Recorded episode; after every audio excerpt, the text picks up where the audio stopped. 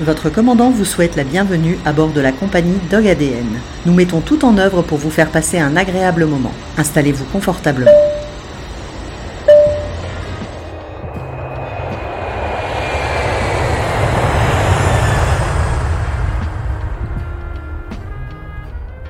Bienvenue dans l'épisode 33 de Dog ADN avec Fabrice Bagné, pratiquant de ring et de monjoring à haut niveau.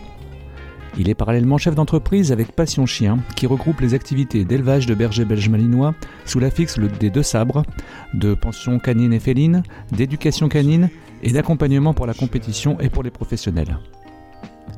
Dans cet épisode, on parle d'entraînement, de philosophie du sport, de l'exigence de la compétition, du respect animal et bien sûr de malinois.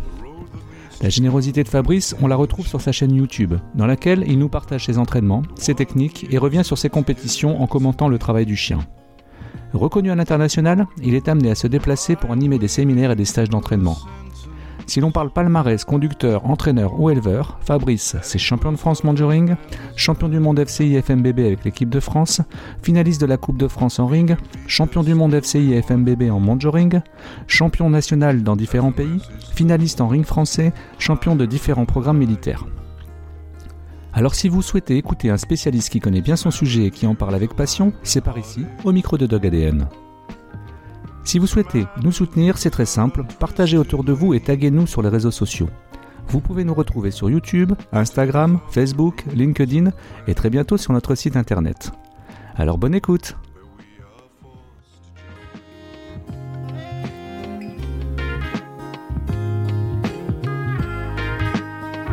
Alors bienvenue sur cet épisode 33 euh, de Dog ADN. Donc on est déjà à la troisième saison. Là c'est le deuxième épisode. Je, je- je tenais à souhaiter à nouveau à- aux auditeurs aux auditrices une très très bonne année, puisqu'on est que le 9 janvier, donc on peut encore jusqu'à la fin du mois. Euh, Fabrice te Ouais. souhaite également une bonne année et plein de bonnes choses euh, sur le plan euh, compétition, sur le plan professionnel. Merci beaucoup, Nicolas. Également, je te souhaite mes meilleurs vœux pour cette année. Je souhaite également euh, une très bonne année à tous tes auditeurs et à toutes les personnes qui pourraient voir aussi ton, ton podcast sur YouTube. Bonne Donc année à euh, tous.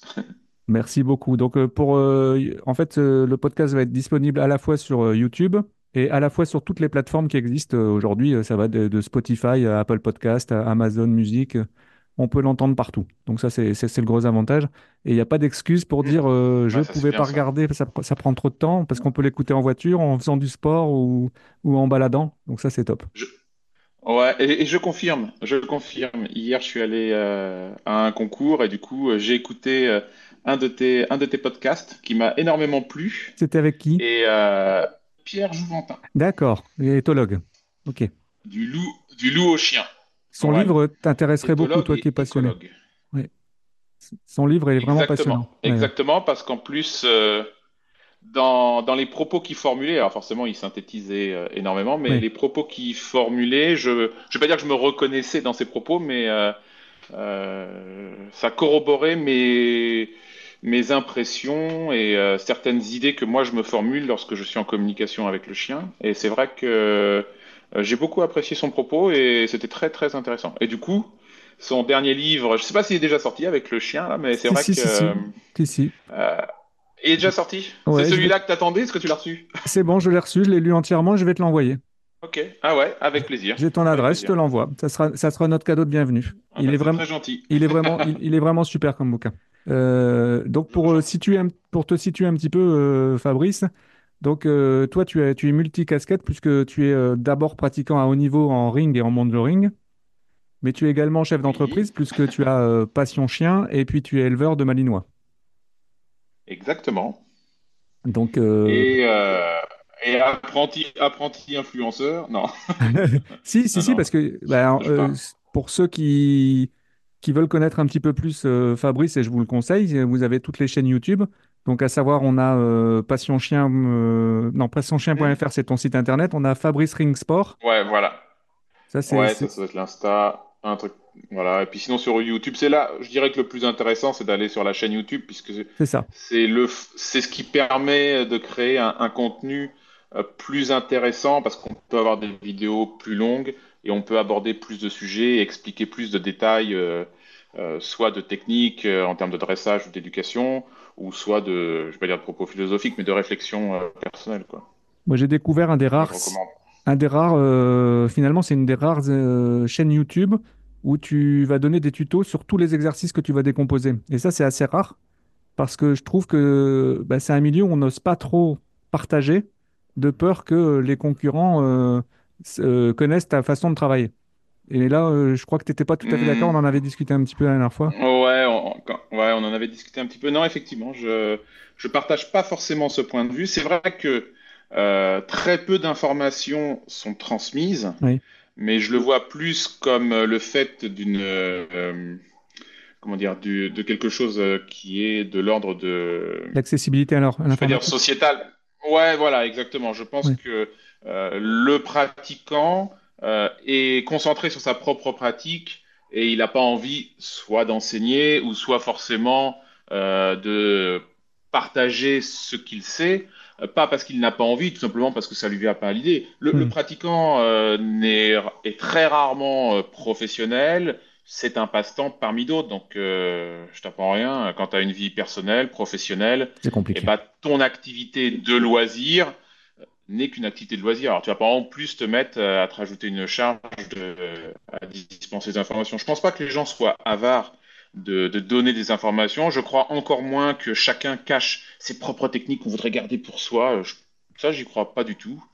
Euh, pourquoi je fais ça? Tout simplement parce que, un, j'aime bien le faire, Oui. et euh, Hmm, deux, c'est aussi euh, euh, une façon de euh, de faire connaître euh, nos sports. Euh, à la fois, ça permet à ceux qui démarrent peut-être d'avoir des idées, des réflexions pour euh, euh, avancer dans leur propre cheminement personnel pour construire l'éducation ou le dressage de leurs chiens dans leur propre sport ou tout simplement dans leur vie de tous les jours. Et, euh, et en même temps, pour le grand public, mais qui n'est pas spécialement intéressé, si des fois il tombe sur certaines vidéos, qu'il ait les mots qui expliquent ce qu'il voit. tout à fait. Euh, j'ai été très frappé au tout début, parce qu'au au tout début, quand j'ai fait ça, euh, en fait, comme beaucoup de personnes, lorsque tu as un site internet, bah, d'héberger toi-même tes vidéos, c'est trop lourd, ça prend de l'espace, oui, et euh, YouTube te permettait d'héberger, euh, en fait, quelque part gratuitement. Tu n'avais plus qu'à mettre un, un petit lien sur ton, sur ton site internet et les gens voyaient, et tu n'avais pas à supporter ce poids de l'hébergement euh, des vidéos. Et, et en fait, comme beaucoup de personnes qui, comment dire, qui, qui mettrait euh, des vidéos de ce qu'ils pratiquent au quotidien, mais ne mettant pas les explications, je me suis aperçu que je recevais des messages soit d'incompréhension, euh, soit des fois j'avais des commentaires, euh, aujourd'hui on dirait de haters, Bah, c'est étrange. l'interprétation. ouais. comment, comment, et voilà, exactement. Il y avait une interprétation de ce qu'ils voyaient à l'écran sans les mots qui expliquaient ou qui donnaient un avis ou qui, qui oui, voilà, qui, qui donnaient le contexte pourquoi c'était fait. Un exemple très parlant, euh, ça a été, euh, tu sais, donc j'ai un élevage et euh, je vais mettre euh, en avant une portée de chiots parce que ça permet à la fois à mes clients de pouvoir voir évoluer les chiots tout à fait. et en même temps ça fait un peu de promotion pour cette portée-là parce que malgré tout il y a quand même, Il y a des enjeux économiques. chiots donc on a quand même un acte commercial. Bien sûr. Il y a certains enjeux économiques, même si ce n'est pas la raison première, mais néanmoins, il faut quand même commercialiser à un moment donné ces chiots. Donc, il faut se faire connaître. C'est une forme, euh, peut-être de publicité, pour montrer ces chiots. Et, en fait, euh, bah, bien souvent, on va essayer de faire une vidéo assez sympa. Donc, tu vois les chiots, euh, euh, je dis n'importe quoi, euh, dans la maison, hop, tu fais euh, une minute de film. Et tu vas recevoir un commentaire, ouais, regardez-moi ces éleveurs, ils privent, ils privent les chiots de leur mère, c'est inadmissible, ils pensent qu'à l'argent, etc. Je dis, comment les gens peuvent pas... Je fais une vidéo d'une minute où je veux mettre les chiots dans la maison pour que j'ai un beau fond, que ce soit sympa. Comment est-ce qu'on peut euh, euh, penser des choses comme ça? Ils voient une minute de vidéo, ça y est, ils s'imaginent tout un monde. Et en fait, bah, petit à petit, j'ai rajouté une petite voix off. euh, pendant que la maman est en promenade, je vous montre les C'est chiots. ça. T'as- C'est ça. Et ben, ce genre de commentaire a disparu. Et en fait, au fur et à mesure, je vais pas dire que j'ai débunké, mais au fur et à mesure que je, je me suis nourri de tous ces commentaires d'incompréhension au sens large, et ça m'a permis de me dire, ah, les gens pensent ça, d'accord. Donc il faudrait que je leur explique pourquoi je fais ça. Et petit à petit, bah, en fait, je me suis orienté comme ça, petit à petit, à essayer d'expliquer euh, à des gens qui n'en ont pas conscience ou qui n'y connaissent pas ou qui ne connaissent que l'imaginaire ou ce qui est transmis à la télé ou des choses comme ça. Et c'était une façon de pouvoir euh, donner un contexte. Après, chacun pense ce qu'il veut, je le respecte. Mais au moins, voilà, il y a un contexte. Et tout naturellement, hein, tous ces messages-là, euh, au, mieux d'incompréhension, au pire euh, haineux, euh, tout ça, ça s'est estompé au fur et à mesure. Bon, il y en a toujours un petit peu, forcément, faut bien, oui, oui, oui. Faut, bien, faire vivre à un moment donné, mais ça s'est vraiment estompé. Et, et ouais, bon, je suis assez content de, de cet orientant-là parce que, enfin, ça m'a permis de prendre conscience de ça. Et je pense que c'est ce qui se passe au jour d'aujourd'hui pour nos disciplines, tout simplement. Mais que malheureusement, une grande majorité des participants en sont victimes, des, de pratiquants, pardon, en sont victimes mais ne prennent pas conscience de oui, mais tant que vous restez caché, tant que vous montrez pas ce que vous faites, les gens ne comprennent pas et ils s'imaginent autre chose. Et surtout, vous laissez la parole à des personnes qui vous détestent. Et donc, ça ne va que dans un seul sens. C'est automatiquement dirigé contre vous. Vous ne pratiquez pas quelque chose d'illégal. Euh, ce que vous faites, c'est positif. Ce que vous faites permet aussi une sélection de chiens qui vont servir l'être humain euh, au niveau de la société en général. On est d'accord. Euh, si aujourd'hui on a des chiens d'assistance, si aujourd'hui on a des chiens qui interviennent pour sauver des vies, d'intervention, ou euh, pour des pompiers lorsqu'il y a un cataclysme, quelque chose comme ça, qui a des chiens de recherche, s'il y a tout ça, c'est parce qu'il y a eu de la sélection. C'est un gros mot maintenant, la sélection, mais il y a eu de la sélection. Il y a eu un travail de la part de dresseurs, un travail, mais, mais c'est grâce à tout cela que l'on a toutes ces possibilités avec nos chiens. Et je, trouve dommage qu'on soit obligé de, se cacher et, presque être des pestiférés, alors qu'en fait, euh, euh, je le répète encore une fois, tout ce qui est fait est légal. Généralement, c'est plutôt bien fait. Et en plus, ça a un vrai but euh, quelque part dans la société. On parlait des commentaires, les commentaires qui peuvent être haineux, mais tu vois, euh, Fabrice, pour euh, il, y a, encore dix ans, j'étais pas du tout dans le monde de, le monde du travail canin, ring ou manjoring, et puis euh, bah, là, je me suis passionné dessus. Et en fait, moi aussi, j'avais des idées préconçues, tu vois, en me disant que c'était de la maltraitance, alors que pas du tout, parce que moi, je suis sur le terrain, donc je vois ce qui se passe. Alors, il y, aura toujours des cas de maltraitance, ça sera à nous de, les dénoncer, mais la majorité, il y a vraiment un amour, et un, un, amour, et un respect du eh chien. Mais de toute façon, c'est la difficulté actuelle de parler de nos disciplines ou d'autres sujets euh, sociétaux, c'est que les mots ont des connotations très fortes et pour pouvoir exister, on utilise certains mots pour créer des clashs, des choses comme ça, créer un clivage qui permet d'exister. Et si c'est pas sensationnel, et eh ben, euh, personne s'y intéresse. Et comme faut faire des vues, de l'audience, des abonnés, des trucs, euh, de l'audimat, et eh ben forcément, faut faire on du est cassant, on est clivant. faire du contenu et puis, euh, et puis dériver le contenu. Aujourd'hui, en fait, on est confronté à une polémique par rapport aux Malinois. C'est qu'il y a beaucoup de, de, familles qui accueillent des Malinois à la maison, mais qui ne prennent pas le temps de, de répondre à leurs besoins, parce que c'est quand même des chiens de sport qui ont besoin d'une activité. Et euh, malheureusement, s'ils n'ont pas leur, euh, leur, leur, temps, leur temps consacré à l'activité, on se retrouve avec des dégâts à la maison. Mais ça, c'est valable pour tous les chiens de toute façon. Oui, c'est valable pour tous les chiens. Euh, et pourquoi encore plus avec euh, le berger belge en général et sa variété, le malinois? Euh, Tout simplement parce que c'est l'une des dernières races qui a gardé une vraie sélection de la part des éleveurs pour du travail. D'ailleurs, pas du sport, du travail. Lorsque tu es éleveur et que tu aimes une, une race, que tu l'affectionnes, tu ne te fies pas qu'à son standard morphologique, tu essayes aussi de conserver et pérenniser. C'est euh, la raison pour laquelle elle a été créée et également euh, c'est son caractère, son comportement, euh, son être. le seul souci, c'est que, à mon sens, ce qui, ce qui s'est produit, c'est une médiatisation de la race qui avant était cachée par l'image du berger allemand. Et aujourd'hui, tu tombes pas sur un seul film d'action sans voir un Malinois qui mord quelqu'un. Euh, avec euh, mm. tous les, ouais, entre autres, avec tous les actes euh, terroristes malheureux que nous avons connus, on voit donc beaucoup de brigades d'intervention avec des Malinois. Il y a donc un éclairage médiatique sur le Malinois, mm, mm. ça, donc ça le met au devant de la scène, et donc les gens qui ne connaissaient pas le Malinois, parce qu'il y a encore 10-20 ans, étais avec un Malinois, on dit Ah, il est bizarre votre berger allemand. C'était quand même la réflexion que l'on avait. Ça. Mm. Et, euh, et, là, maintenant, les gens, euh, les gens ils savent ce que c'est qu'un Malinois. Euh, donc, déjà, ça veut dire que ça. ça oh, comment dire? Déjà, ça suscite l'envie. Le fait de savoir que ça existe, ça suscite l'envie. Avant, les gens ne savaient pas que le Malinois existait, en fait. Donc, ça suscitait pas l'envie. Ça restait plutôt confidentiel. Et il y avait d'ailleurs assez peu d'éleveurs qui faisaient leur petite portée dans leur coin. Et par, amour de la race, par souvent passion, parce que généralement, les éleveurs étaient passionnés, justement, de travail, ring, monduring, enfin, peut-être pas monduring à l'époque, mais de ring, de choses comme ça, de ce genre de discipline. Et c'est vrai que c'était des passionnés, ils faisaient une ou deux portées, et puis ils écoulaient, entre guillemets, ces, ces sujets-là auprès de pratiquants. Ça restait dans un petit cercle fermé. Euh, et là, c'est arrivé au devant de la scène. Euh, et donc, bien sûr, euh, comme il y a une demande, une offre se crée. C'est ça. Sauf que l'offre.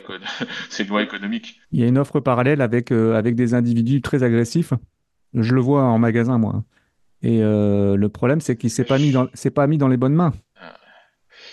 Ben c'est toute la difficulté, mais tu sais, lorsque tu es initié, que ça fait 20 ans que tu fais de l'élevage, moi ça fera bientôt 20 ans que j'en fais, je me fais encore avoir. Je me fais encore avoir parce que j'ai beau, beau expliquer, j'ai beau même euh, dissuader les gens, euh, alors si j'y arrive, je suis content, mais je me dis que de toute façon, j'aurais dit non, donc ils vont aller voir quelqu'un d'autre.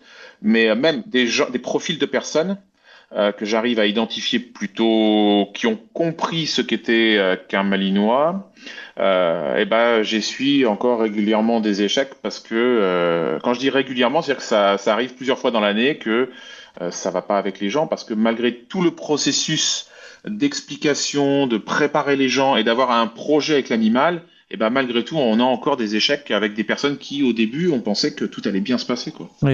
Et c'est vrai que c'est, c'est à se poser des questions. Euh, moi, je sais qu'à titre personnel, là, tu vois, j'ai décidé de fortement réduire. Et je me pose même la question d'arrêter l'élevage, en fait, parce que je ne veux pas participer à ça, tout simplement. Ouais, je comprends. Euh, ma race, je l'aime comme elle, comme elle est, et euh, elle est en train d'être dénaturée, etc. ça, ça me fait très mal au cœur. Euh, parce que les qualités de ce chien de travail qui sont exceptionnelles, lorsqu'elles ne sont pas canalisées, euh, ça génère beaucoup de troubles du comportement du chien parce qu'il ne peut pas s'épanouir dans l'environnement dans lequel il est. Voilà, tu as tout résumé, oui. Et bah, forcément, les troubles du comportement de l'animal, ça peut se transformer euh, des fois en de l'automutilation, des fois en des dégradations de l'habitat, des fois en des aboiements, des fois en de l'agressivité. Et euh, c'est rigolo quand c'est un cavalier qui Charles, mais quand c'est un malinois, c'est moins rigolo. C'est ça, tout à fait. voilà, donc euh, je, je, pense qu'il y, y, a quand même beaucoup de ça. Quoi. Euh, si, si aujourd'hui on, devait... Bah. si aujourd'hui on devait déterminer une famille type idéale, est-ce que ce serait possible, selon toi? Mmh, là, là, tu me poses une colle, parce que c'est tel... Moi, je le fais que au ressenti. Il n'y a pas de véritable. feeling. Ouais, c'est-à-dire que euh, bien souvent, les gens vont me dire Ah, j'ai une maison, j'ai un appartement. Euh, mais par exemple, c'est rien que ça. Est-ce qu'il faut que le Malinois, la famille qui accueille le Malinois, soit euh, une famille qui a une maison avec un terrain ou est-ce qu'il faut être un appartement? Comme ça, abord, on dirait, bah non, il faut une maison, un terrain, il faut qu'il puisse sortir, etc. Pas forcément d'accord. oui, mais bien souvent, mm. je m'aperçois. Mais non, non, c'est ce que c'est là où j'allais en venir c'est que bien souvent les gens ils pensent que en gros l'activité principale, la relation qu'ils ont avec le chien, elle est uniquement focalisée sur la clenche de la porte quoi. C'est en gros, j'ouvre la porte, il va dehors et j'ouvre la porte, il rentre quoi. Il fait son sport tout seul. Euh, des fois le fait voilà, bah oui, oui il, a une interactivité avec tous les membres de la famille tout seul dehors. Mm. C'est ça. Et, euh, et, euh, et, du coup, des, des fois, voire bien souvent, c'est le chien en appartement euh, qui, euh, qui a le plus d'activité avec son maître parce que son maître est obligé de le sortir lui-même. Euh, tu vois, rien qu'un petit détail comme ça, ça change beaucoup de choses parce qu'au final, euh, ce que recherche le chien, c'est l'interactivité avec les membres de son groupe. C'est un animal, en plus, bah, du coup, Pierre, je m'entends expliquer bien, mais c'est un bien mieux que je pourrais le faire. Mais moi, je le ressens, il n'est il bien que avec son groupe qu'ils soient humains, canins ou autres animaux. Euh, là, pour le coup, euh, le chien, en fait, tous les membres vivants de son groupe font partie de sa famille. Que ce soit le chat, euh, la chèvre, et il est, très, très clanique. Mais et il a besoin et il s'épanouit dans les relations qu'il a avec ses membres.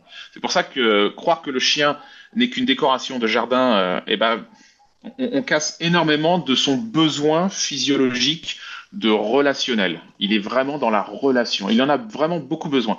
Et finalement, euh, même un Malinois, ce n'est pas l'activité physique qui est le plus importante, c'est l'activité qui suscite le plus de relations. Oui, avec, son. Avec, tout à fait. Et puis, c'est un, un, un, chien qui demande de la réflexion, je pense aussi, non? À quel niveau tu, tu parles de réflexion? C'est-à-dire que c'est pas c'est pas un chien qui va juste se contenter de faire 10 km en courant. Il a besoin aussi de travailler euh, avec le mental. Ah bah oui, oui. Je, euh, je, du coup, je, je, connais beaucoup moins les autres races, mais euh, tu as des races où le besoin physique est très important. Si on prend certaines races nordiques, tu as dû en accueillir beaucoup de gens sur, ton, sur tes podcasts qui en ont. ce sont des chiens qui ont des grands besoins énergétiques purs. C'est ça. Euh, le Malinois, même s'il a des qualités athlétiques indéniables, euh, des besoins euh, de dépenses physiques importantes, lui, sa caractéristique, c'est son influx nerveux. Hmm. Et cet influx nerveux-là, il ne se canalise à la fois que dans des, un mix, des exercices qui mixent forcément de bouger son corps, mais c'est pas forcément de, du physique pur, de l'endurance ou des activités comme ça, mais qui, qui nécessite euh, de réfléchir, peut-être de saisir quelque chose avec la bouche, de revenir, d'écouter. Il est totalement, il a besoin de cette interaction avec un membre de son clan en fait, euh, donc le maître d'une façon générale euh, ou plus précise. Mais c'est ça dont il a besoin, et c'est cette activité-là qu'il souhaite. Et, et il ne s'accomplit que par là en fait. C'est pour ça que tout le monde se dit ah dès que je bouge dans la maison le chien tout de suite il arrive. Bah oui parce qu'il dit ça y est on fait quelque chose on fait quelque chose. Qu'est-ce qu'on fait? Qu'est-ce qu'on fait? Qu'est-ce qu'on fait? Qu'est-ce qu'on fait? Qu'est-ce qu'on fait? C'est un enfant hyper actif il est hyper demandeur il tient pas en place. Hmm. mais si tu lui offres exactement il est mais c'est pour ça que c'est pour ça que euh, je sais pas en police gendarmerie les douanes ils adorent ça parce que quand quand un, sino euh, il doit faire perquisition sur perquisition le chien est toujours partant il est toujours prêt à travailler ce que d'autres races peut-être des fois plus spécialisées dans certains domaines ne peuvent pas faire le, fait qu'il soit toujours partant, toujours prêt à y aller, eh ben jamais il s'arrête en fait. Donc on peut toujours travailler. Alors on se doute bien, si on revient dans le cadre que l'on a dit tout au tout début d'une famille qui pensait avoir un chien de compagnie qui le laisse dans le salon ou dans le jardin et qui ne touche pas, ce besoin exigeant de toujours faire quelque chose et eh ben il arrive pas, il peut même pas se, comme il y a rien pour se défouler, il peut même pas se contrôler, il peut même pas arriver à, à maîtriser ses propres émotions. Donc en fait après il laisse libre cours à tout, à toute réactivité, un truc qui bouge, il l'attrape, il, il arrive plus à se contrôler, c'est impossible. C'est ça, ouais, ouais, il est dans la frustration en permanence, ouais. Exactement. C'est pour ça que c'est très très délicat euh, que ce genre de chien soit compris comme un, un chien de compagnie. De Ce n'est pas un chien de compagnie. Tout à fait. Il peut l'être, il peut l'être, c'est ça la, subtilité. Il n'a pas vocation d'être un chien de compagnie. Il peut l'être si on crée les conditions euh, optimum. pour qu'il puisse s'épanouir. Optimum. voilà. Si on revient au sport canin, euh, sans flagornerie, est-ce que tu peux nous donner ton palmarès? Parce que moi, j'ai lu deux, trois trucs quand même assez intéressants. Parce que tu, on peut dire quand même que tu es éleveur, mais en même temps, tu sais un peu de quoi tu parles, puisque tu es pratiquant et tu as été à haut niveau. Et je trouve que c'est aussi, un, aussi un plus par rapport à la connaissance de, de l'animal, si tu veux. Bah, c'est différentes facettes, c'est différentes facettes, différentes visions. Euh, entre euh, être éleveur, entraîneur, conducteur.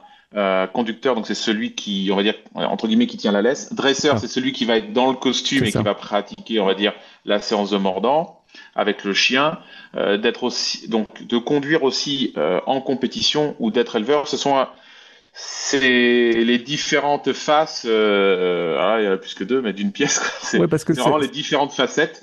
Ce sont des, des angles, des, des, des, points de vue totalement différents. Mais c'est vrai que ça permet d'avoir une vision d'ensemble et une, une, certaine globalité. Alors, je dirais comme ça vis-à-vis du chien de travail en général, mais du chien de travail en compétition, quoi. Sur de la compétition, pardon, sur du sport.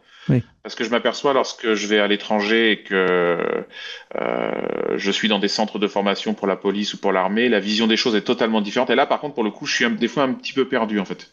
D'accord. Euh, donc c'est quand même quelque chose de totalement différent. Là, ça, on va dire que j'ai un peu tous les angles de vue de ce type de pratique. Donc, c'est-à-dire euh, le, le sport canin, quoi.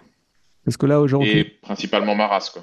Parce que si je résume un peu, euh, on va pas faire toute la liste parce que sinon il y a déjà 4 heures de heures d'épisode rien que pour le palmarès. Euh, Mais, moi-même, moi-même, je le connais pas. Alors, parce que moi, je résume un peu. Hein. Moi, ce que j'ai, j'ai un champion de France en monitoring, champion du monde FCI. Donc, c'est la, c'est l'association internationale. De toute façon, ça ne peut être que FCI puisque le, puisque c'est international. Non, en fait. Non. Oui, exactement. Mais en fait, vis-à-vis du monitoring et de la race du berger belge, en fait, il y a exactement. Il y a le championnat du monde euh, de la race du berger belge dans ce championnat du monde lorsqu'il est organisé. En fin de compte, c'est le championnat du monde de toutes les disciplines. D'accord. Mais le point commun, c'est que seuls les bergers belges participent. D'accord. Il faut pouvoir se qualifier pour. Il faut, voilà, la FMBB, Fédération euh, mondiale du berger belge. Donc, il faut pouvoir faire le cursus pour se qualifier dans ce cadre de compétition. Tu as ensuite le championnat du monde Monduring FCI. Donc là, c'est le championnat du monde du Monduring, ouvert à toute race. Et euh, chaque pays a son propre protocole pour sélectionner l'équipe de France. Et donc là aussi, tu as ton parcours pour pouvoir te sélectionner dans l'équipe de France. Voilà, c'est assez facile. Enfin, maintenant, ça a été codifié. C'est euh, le vainqueur du Grand Prix échelon 1, le vainqueur du Grand Prix échelon 2 et le podium euh, du championnat de France. D'accord. C'est la SCC qui, va gérer en France Oui, tout à fait. La Société Centrale Canine Via, ouais, via les via la CUN, qui est sa commission dédiée à l'utilisation et euh, ensuite représenté par chaque groupe de travail, puisqu'il y a un groupe de travail par discipline. Donc en, gros, c'est le groupe de travail Monduring qui va définir euh, sous aval euh, de la CUN et donc de la centrale canine de l'équipe de France. D'accord. et après, je vois que tu as été champion des programmes militaires? Non, là c'est en tant qu'éleveur. Là c'est en tant qu'éleveur. Parce qu'en fait, il y a eu des titres. Ouais, ouais, ouais. Bah, en fait, euh, avec l'élevage, on a beaucoup de chiens en France et à l'étranger, mais qui ne font pas que du ring ou du monde du ring. On en a qui sont sur des programmes militaires, d'autres sur des programmes euh, des fois plus euh, police. et donc, oui, on a, on a eu des champions de France militaires au niveau de l'élevage, des sujets de notre élevage qui ont été champions de France militaires. On a eu des champions en monde du ring dans différents pays. ouais. C'est pas mal. Et euh, je rappelle hein, quand même que c'est, euh, je crois que je l'avais dit en préambule, mais je suis pas sûr, euh, c'est l'élevage des deux sabres. Pour, ceux qui veulent. Ouais, ça, c'est la fixe. C'est la fixe. C'est la fixe. voilà. Plus la fixe, la fixe d'un élevage, la fixe d'un élevage, ça correspond plus ou moins au nom de famille. C'est simplement. Euh, si je prends mon cas, je m'appelle Fabrice Bagné. Euh, donc mes enfants, euh, ils ont Bagné comme nom de famille, si tu veux. Bah, en fait, mais, mais notre élevage c'est les deux sables. Donc après, à chaque fois qu'on prend un sujet, euh, je sais pas, l'année dernière c'était l'année DU, ah, il s'appelle Upercute des deux sabres. c'est le nom de famille, tout simplement. J'ai regardé une vidéo, je crois que c'était hier, où c'était, il me semble que c'était le championnat du monde en Russie, c'est possible Qu'on voit sur YouTube. Alors, championnat du monde en Russie, euh, je me rappelle plus de l'année, mais oui, oui, c'est totalement possible parce qu'ils avaient retransmis à l'époque en direct. C'est Hot Dog. Euh, donc, il y a... Ouais, avec Hot Dog, ouais. C'est ça. Ouais, en Russie, du côté de Moscou. En 2018. c'est bon, je l'ai. En 2018, c'est ça. super, super souvenir. On est euh, bah, cette année-là. Je suis très, à la fois très frustré et très, euh, comment dire, euh, très fier euh, cette année-là est exceptionnelle pour mon chien et moi-même, puisqu'on se qualifie aux meilleures épreuves de deux disciplines, on va dire, au plus haut niveau dans des disciplines différentes. À la fois le ring français, c'était ma saison de ring français avec laquelle j'ai fait la finale. D'accord. Et en même temps, euh, outre la finale de monde du ring, on était qualifié aussi pour le, championnat du monde. Et euh, bon, euh, Donc j'étais très content par rapport à par rapport à ça puisque ça s'est très rarement fait, voire même ce cas-là ne s'est jamais produit qu'un chien de monduring vienne en ring et, et soit capable tout en maintenant ses performances en monduring et sa saison de se qualifier en ring. Je crois que c'est le seul à l'avoir fait, euh, ce chien-là. Mais euh, voilà, frustré aussi un peu parce que Quatrième. pratiquer deux disciplines, et eh ben j'ai un léger détail. Ouais, j'ai un léger détail qui arrive en fin de programme. Ouais. Euh, une confusion d'exercice de mon chien. Ça. Il confond une garde au ferme de ring et une fuyante revolver euh, de mon du ring. Et en fait, le chien, comme je commandais à ce moment-là à la voix et pas au sifflet, euh, c'est très subtil. Hein. Il y a un commandement, c'est hot dog halt. Et l'autre, c'est hot dog halt au pied. Et en fait, en fin de parcours, je suis un peu fatigué. Il, il, lui, a dû rester que sur hot dog halt. Il se bloque en garde au ferme sur la fuyante. Je suis obligé de recommander. Ça coûte une petite dizaine de points. Euh, ça suffit pour être quatrième. Ça suffit pour être quatrième et pas sur le podium sûr et certainement pas très loin d'un titre euh, individuel. Euh, très frustrant, mais bon, satisfaisant parce qu'au final cette année-là, la France, on était championne. La, France, on était quand même championne du monde. On est quand même donc du coup champion du monde par équipe. Et à titre personnel, en tant qu'entraîneur, j'avais également et éleveur, j'avais également un autre chien qui s'appelait Jack de Sabre Un chien que j'avais intégralement euh, entraîné, c'est-à-dire que sa maîtresse, et c'est assez intéressant, sa maîtresse qui était, euh, qui vivait en Italie, qui était d'origine roumaine, euh, m'avait acheté un petit chiot et elle trouvait personne pour s'entraîner sur place, me l'avait confié et elle faisait des allers-retours pour venir s'entraîner et tout. Et, euh, et donc trois ans après, euh, elle s'était qualifiée, elle finit dans le top 10 avec elle est conductrice. elle dans l'équipe de Roumanie. Elle était en tant que conductrice, ouais. Parce que je précise qu'on peut être aussi au ouais. on peut être propriétaire comme moi par exemple, je suis conducteur de mon chien puisque c'est mon épouse qui est propriétaire. Donc on a deux licences. Ça je précise parce que tout le monde ne, ne sait pas. Oui, oui, oui, oui. Euh, effectivement. Euh, là, après, c'est le détail des licences en France. Après, quand tu es étranger et que tu es ailleurs, ça, ça ne. Mais je veux dire que parfois, tu peux, être, tu peux être conducteur du chien de quelqu'un d'autre, en fait. Ça, tout le monde oui, le tout à fait. Ouais, bah, on, peut, on peut tout faire. Moi, mon propre chien, euh, on va peut-être surprendre, voire choquer certaines personnes qui ne sont pas habituées, mais je conduis mon chien en tant que conducteur et euh, je le passe sur moi dans le costume, je l'entraîne aussi. Ouais, c'est ça. Ouais. Et oui, le, mordant, le mordant, ce n'est pas de l'agression, c'est un jeu dans la tête de nos chiens. Le mordant sportif n'est qu'un jeu. Et le costume, c'est la toile. fameux jouet que le chien tient en bouche. C'est ça. C'est un grand, c'est un grand boudin qui bouge. Aucune difficulté. Exactement. C'est juste qu'on le porte sur nous. Alors les des yeux peu avertis et extérieurs, on va dire, il mord quelqu'un. Non. Le chien, lui, il tient dans sa bouche le jouet qui est porté par son ami. Avec la même matière que, le costume, ouais, c'est ça. Ouais, exactement. Et ça, on, peut, on, peut, avoir toutes les, on peut avoir toutes les casquettes. Mais on le voit bien sur, ton, sur tes vidéos, en fait. Celui qui, celui qui va avoir la curiosité d'aller regarder, il ne peut plus euh, avoir le même regard, en fait. Parce qu'on le voit quand tu prépares, tu sais, les, chiots qui sont en train de mordre le petit boudin qui est sur ton, sur ton mollet ou sur, que, tu, que tu retournes et après, euh, pour le récompenser, vous jouez avec son boudin de mordant. Donc on voit bien que c'est la matière, en fait, qui l'amuse. Ah, là, là, tu mets, en plus, tu mets en avant le, transfert d'intérêt. Euh, il joue un coup avec l'homme d'attaque. Et pour travailler ce que l'on appelle le rappel au pied lorsqu'il est en train de mordre, par exemple, un costume plus tard, on fait un transfert d'intérêt, c'est-à-dire que son jouet avec l'homme d'attaque, s'il écoute le commandement de rappel, on le transfère sur le jouet qu'a son maître. Et en fait, en fait on passe d'un jouet à un autre. C'est euh, ce transfert d'intérêt là, il est, il est super, euh, il est super intéressant, super facile à mettre en place. Et c'est vrai que ça montre qu'il n'y a pas d'agressivité ou de choses comme ça. Le chien, il ne fait que jouer avec l'un ou avec l'autre. Et d'ailleurs, j'en profite pour dire aussi que bien souvent, ma, phrase euh, que j'aime bien dire lorsque, lorsque je montre, quand je montre ou que je fais un séminaire, parce que en France, on a une culture quand même de ça, du mordant sportif, mais bien souvent, quand je vais à l'étranger, c'est aussi là que je me suis aperçu de beaucoup euh, de choses. Ces voyages à l'étranger, c'est que les gens n'ont pas cette culture. Ils découvrent les disciplines via un règlement, mais le règlement explique euh, les points que vous perdez, mais il n'explique pas la culture derrière de tout ça. et en fait, dans l'inconscient, dans ça reste quand même l'inconscient collectif, le chien mord quelque chose, donc il est agressif, etc. Et, euh, et je dis ça, non, non, non. Euh, dans les sports canins, il y a une philosophie. L'homme d'attaque. Ouais, et puis surtout, dans la tête du chien, son meilleur ami, son meilleur ami, c'est l'homme d'attaque. C'est pour ça que c'est un sport canin. Son meilleur ami, celui avec qui il a envie de passer le plus de temps. Bah, il s'amuse. Donc, exactement, c'est son meilleur ami. C'est pour ça qu'il lui fait confiance. C'est pour ça qu'il a envie de jouer avec lui.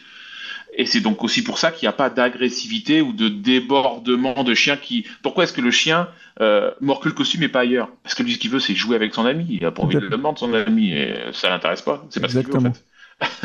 et le, est-ce que le fait d'être homme d'attaque en plus d'être conducteur, c'est, un plus? Parce que tous les tous les compétiteurs sont pas hommes d'attaque. Je précise quand même. Euh, ça doit être un plus par rapport au ressenti des réactions du chien. Alors, euh, forcément, parce que euh, lorsque le chien saisit la toile, on ressent la pression de la mâchoire du chien, de la même façon que le chien ressent aussi comment on bouge et comment on est dedans. Et en fait, il y a un moment fusionnel, en fait. C'est ça qui est très intéressant. Il y a un moment fusionnel euh, très très, enfin c'est vraiment très proche et on est vraiment tout dans la sensation. Et lorsque l'on fait mordre un chien et que l'on est dans le costume, on ressent toutes les émotions du chien et en, et en même temps le chien ressent toutes nos émotions. Et ça, c'est quelque chose que l'on ne peut pas ressentir lorsque l'on est euh, juste en train de tenir une laisse. Parce que justement, il y a une laisse, il n'y a pas un lien vraiment. Euh, on n'est pas en contact avec lui, quoi. Alors, et il faut pas oublier que la bouche du chien, c'est sa main. Donc en fait, la façon dont il, je sais pas trop comment ça va passer à l'écran, mais la façon dont il saisit, s'il a des, s'il a des tremblements, s'il écrase très fort, ah, s'il écrase très fort, c'est-à-dire qu'il est en confiance. Si, on ressent des petits tremblements, ah, il se pose des questions, il, ressent quelque chose. Et, et, tout, ce, tout ce genre de choses, lorsque vous tenez la laisse, et eh ben vous le ressentez pas. Et d'ailleurs, bien souvent, mm, mm. dans nos échanges, lorsque c'est moi qui suis conducteur, euh, que je tiens les laisses ou les longes, euh, quand je m'adresse avec l'ami avec qui je m'entraîne, euh, bien souvent, je dis, tu l'as ressenti comment, etc. Parce que est-ce qu'il n'y avait pas trop de pression de dressage? Est-ce qu'il était en confiance? Comment il était? Qu'est-ce que tu as ressenti J'ai besoin de ce ressenti parce que justement, là, j'en suis sevré. Je, je, ne, je, ne, peux pas ressentir mon animal. Il n'y a que dans le costume que je le ressens. Et c'est assez difficile d'être à la fois en train de tenir la laisse et en même temps dans le costume. quoi. Donc il faut. ok. Mais c'est vrai que c'est. Comme, comme on a dit tout à l'heure, c'est une autre, une autre facette, un autre point de vue en fait. Et quand ton chien, justement, quand, quand tu es chien, tu, comme tu fais à la fois euh, homme d'attaque et à la fois conducteur, euh, c'est pas perturbant pour le chien quand tu es en compétition? Ah, hmm, ça pourrait l'être, mais je dirais pas. Euh, ça ne peut pas perturber le chien en tant que tel, mais ça peut avoir des petites conséquences sur la performance en tant que telle parce que euh, la compétition euh, ne se fera pas sur son propre, enfin, il va pas passer sur son propre maître. Oui, oui. Donc, euh, il y a quand même certains garde-fous, ce serait trop facile. Sinon, euh, en compétition, tu passes toujours ton propre chien sur toi. c'est un petit peu trop facile, quoi. Donc, la, la, la, chose est, c'est que ça reste quand même un sport de contact euh, c'est un petit peu, si on fait l'analogie avec euh, quelqu'un qui pratique des arts martiaux, alors en ce moment la mode c'est le MMA, tu vois, mais même la boxe ou des choses comme ça, euh, c'est comme si un, un, boxeur, un combattant, il allait faire le match sur son celui avec qui il fait du, du sparring, tu vois. Oui, oui, oui. Donc c'est pas toujours la personne que tu as à l'entraînement que tu vas retrouver le jour du match. C'est un petit peu dans ce concept-là que ça pourrait perturber le chien. Si par exemple mon propre chien ne passe que sur moi, euh, je fais une certaine taille, j'ai un certain poids, j'ai une certaine façon de bouger, j'ai une certaine façon de penser. Euh, la personne en face de lui le jour du concours sera différente. Donc il faut adapter. Il y, a, tout un bagage technique et une expérience que le chien a besoin d'acquérir pour être capable de s'adapter à la personne qui va avoir en face de lui. C'est pour ça que c'est conseillé de faire des. C'est conseillé de faire des extérieurs dans des autres clubs pour voir d'autres zones d'attaque pour les chiens peut-être? Exactement, on essaye, on essaye en effet de faire un maximum de, comment dire, un maximum d'expérience pour le chien, euh, parce que euh, de la même façon que euh, si on reprend un, combattant, au début tu apprends un petit peu les bases, mais bon après si tu veux aller à haut niveau, tu es obligé de te, confronter à différentes écoles, différentes cultures, différentes façons de faire, et et, le chien est un animal qui se base quand même beaucoup sur le mouvement en, tant que prédateur. Et euh, par exemple, la façon de bouger dans le costume, euh, parce qu'il ne faut pas oublier non plus la façon de penser de l'animal. Le, chien, il pense, euh, comment dire, ça la, sa communication, pas la pensée, la communication non verbal, du chien, donc la compréhension de la non verbal mhm. euh, et elle est basée beaucoup sur le mouvement. Et donc, quand l'homme d'attaque bouge, ça a certaines significations pour le chien. Euh, et euh, par exemple, il y a des cultures différentes. Si on prend l'exemple entre la Belgique et la France, la France, qui avec sa culture du ring français, est basée sur beaucoup de mouvements parce que ce n'est qu'une confrontation en fait entre un homme et un chien. C'est comme un, un, combat de boxe en fait, si tu veux. C'est vraiment donc là, c'est beaucoup de techniques, beaucoup de choses comme ça. Euh, la Belgique qui est plus sur une culture de l'accessoire où le chien doit franchir, pénétrer l'accessoire. C'est ça qui, c'est, on va dire que le plus gros focus est basé là-dessus. Mais l'homme d'attaque derrière est plutôt immobile. En fait, il est plus une récompense d'avoir franchi l'obstacle que réellement l'enjeu en tant que tel. Et bien souvent, j'ai pu par exemple observer que euh, nos amis belges étaient beaucoup plus statiques dans le costume. D'accord. Eh ben, on parlait tout à l'heure d'un chien comme euh, comme Dog. Euh, et ben, les premières fois qu'il a rencontré les hommes d'attaque belges, il s'est dit bah, qu'est-ce qu'il fait? Pourquoi il bouge pas? Il s'est posé des questions. Il s'est dit voilà, il bouge pas.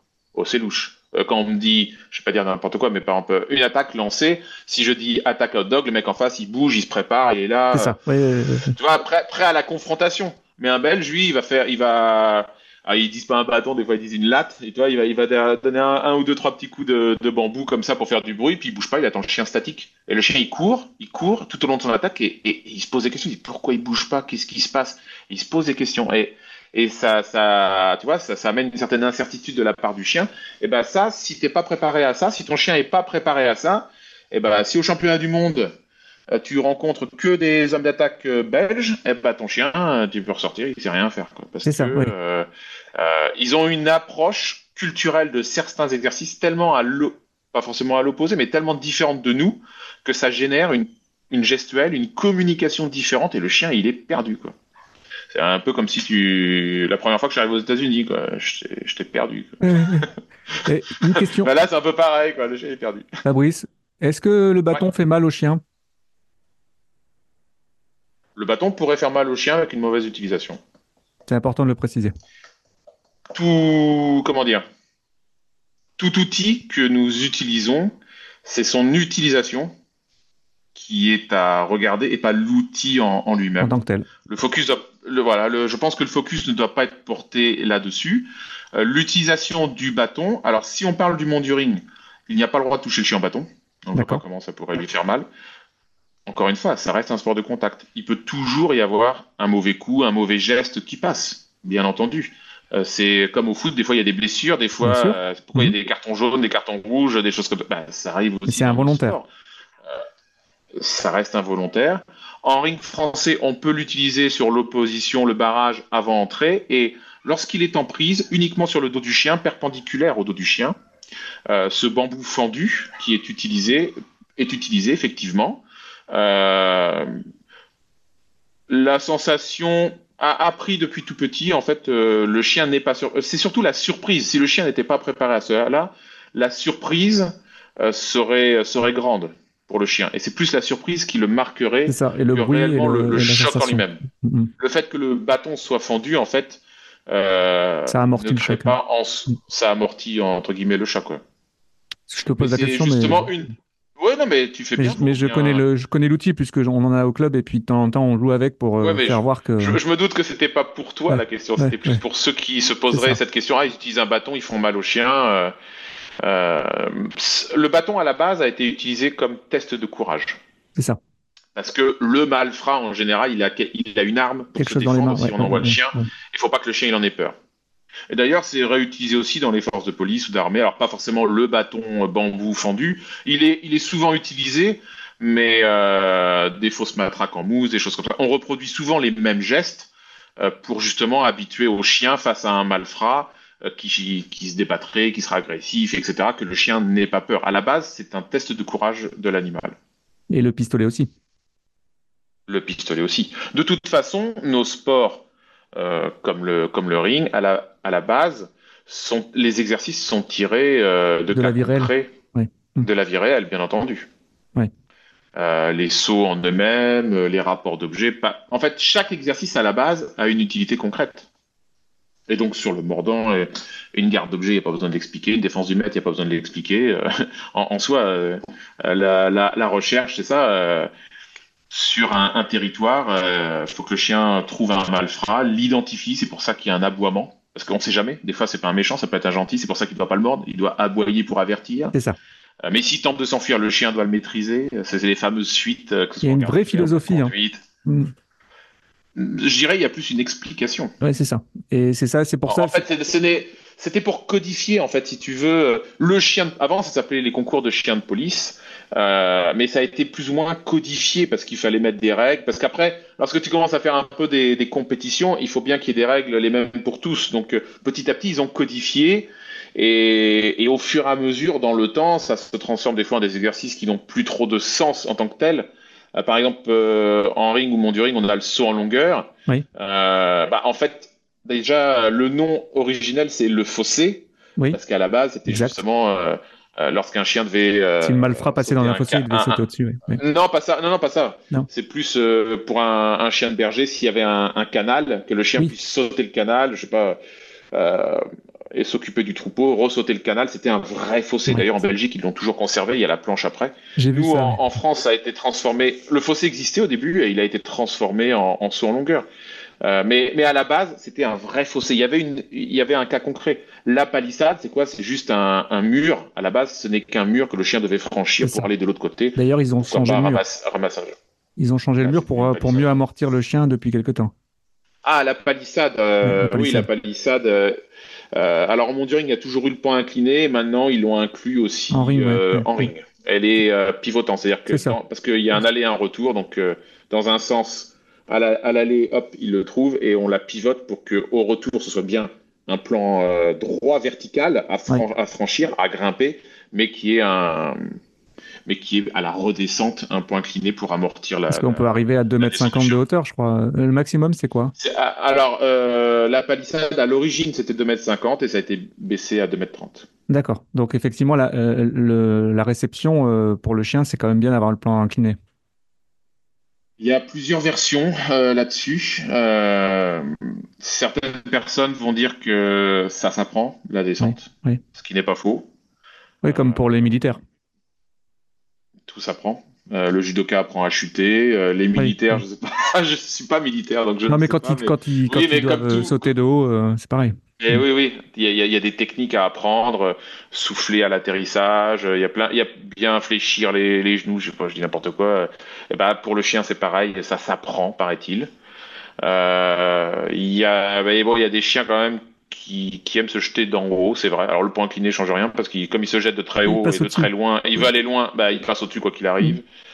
Euh, je suis plutôt mitigé sur la question. J'ai pas, j'ai pas d'avis euh, personnel. Euh, je dirais que j'ai plus un avis sur le fait de nous baisser les hauteurs que ça. D'accord. Il y en a, ils vont, il y en a, ils vont dire par exemple, bah oui, mais de toujours faire des pans inclinés, des choses comme ça.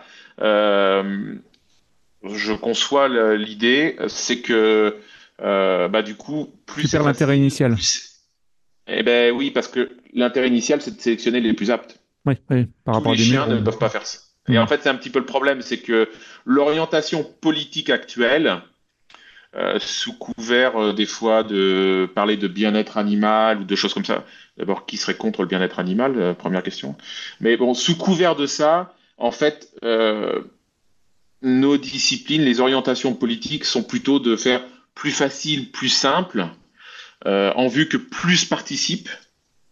Euh, alors pas que du malinois justement pour dire ah bah non mais d'autres races peuvent le faire etc Oui. ils veulent promouvoir ça le sport canin etc Euh, bon c'est un argument qui se tient la seule chose c'est que les autres races ne viennent pas parce que on disait 2m30 ou 2m50 2m30 ou 2m50 euh, le canet corso de base qui fait 50 kilos euh, pardon c'est peut-être que ça fait pas 50 kilos je connais pas le standard de un beau mâle, ça doit faire Ah. Ouais, on doit pas en être très loin quand même. Allez, 45. Euh, tu vois, ce genre de chien-là, bah, 2,50, 2,30, il les fera pas. Non. Il les fera pas. Par contre, ton malinois qui faisait 2m50 il y a 20 ans, ou il y a 30 ans, au jour d'aujourd'hui, ne le fera plus. Oui. Parce que la sélection, la sélection qui a été faite au fur et à mesure, n'était plus orientée sur des performances athlétiques. Et donc, plus on diminue des performances, plus ton, la capacité de ton cheptel à l'exécuter diminue. Donc en fait, on affaiblit, on affaiblit une race euh, en disant mais ça va laisser les autres venir. Les autres ne peuvent pas venir, c'est fini.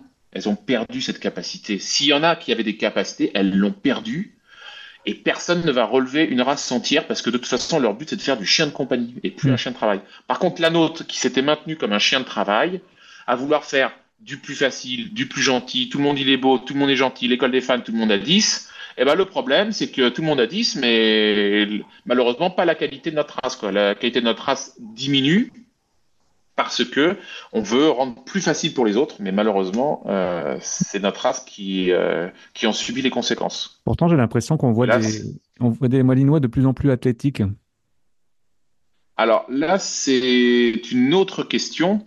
Euh, je parlais de cheptel. Là, Oui. c'était plus la, la vision de l'éleveur, de cheptel en général, de caractéristiques de la race et de son évolution dans le temps.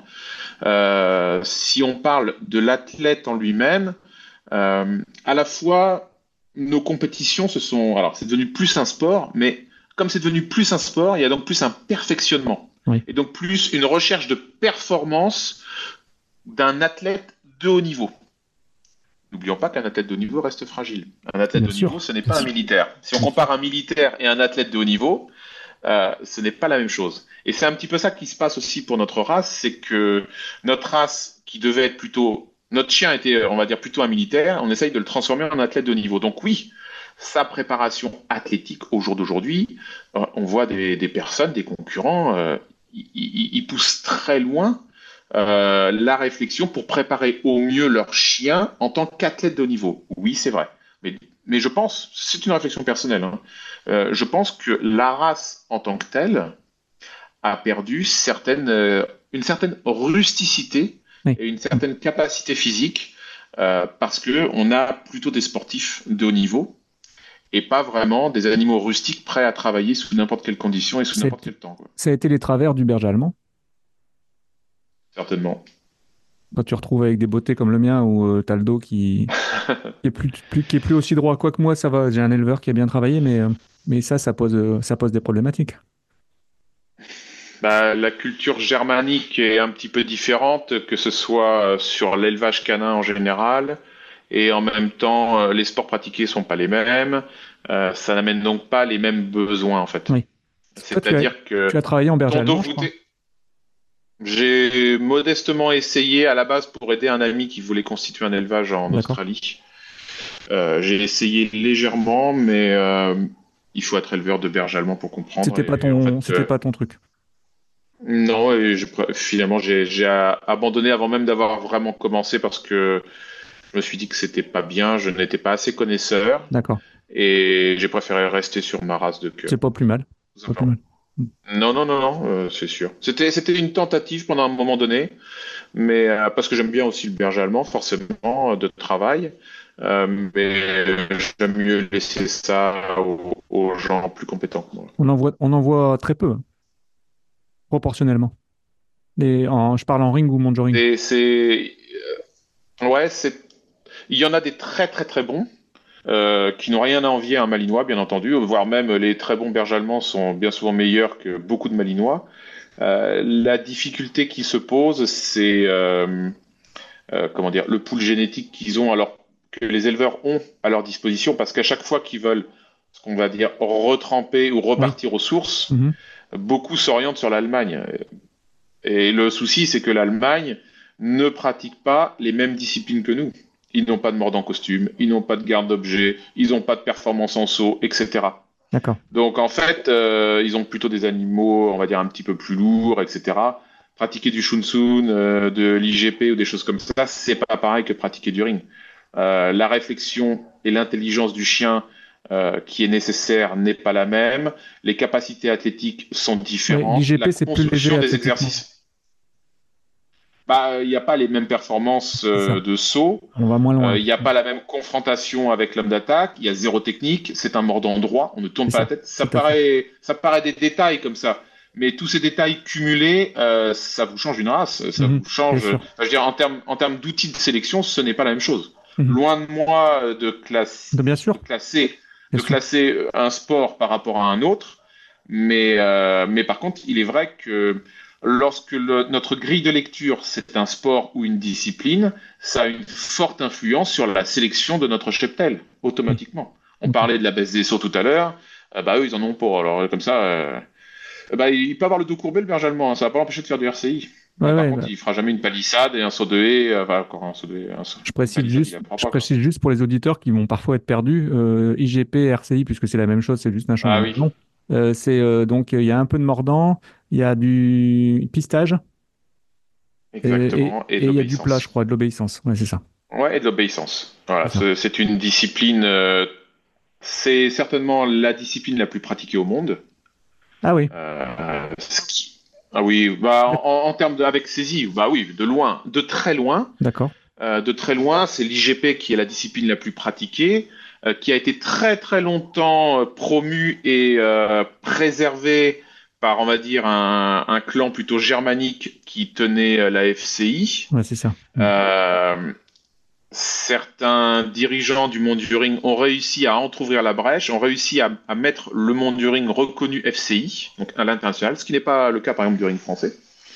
c'est pour ça que depuis très peu, le championnat du monde FCI, la personne qui gagne a vraiment le titre de champion du monde. Il est, on va dire, reconnu. D'accord. avant, avant on, le disait, mais ça n'était pas reconnu. Et il y a, très peu de temps, hein, il y a, y a 5-6 ans, hein, pas plus. Hein.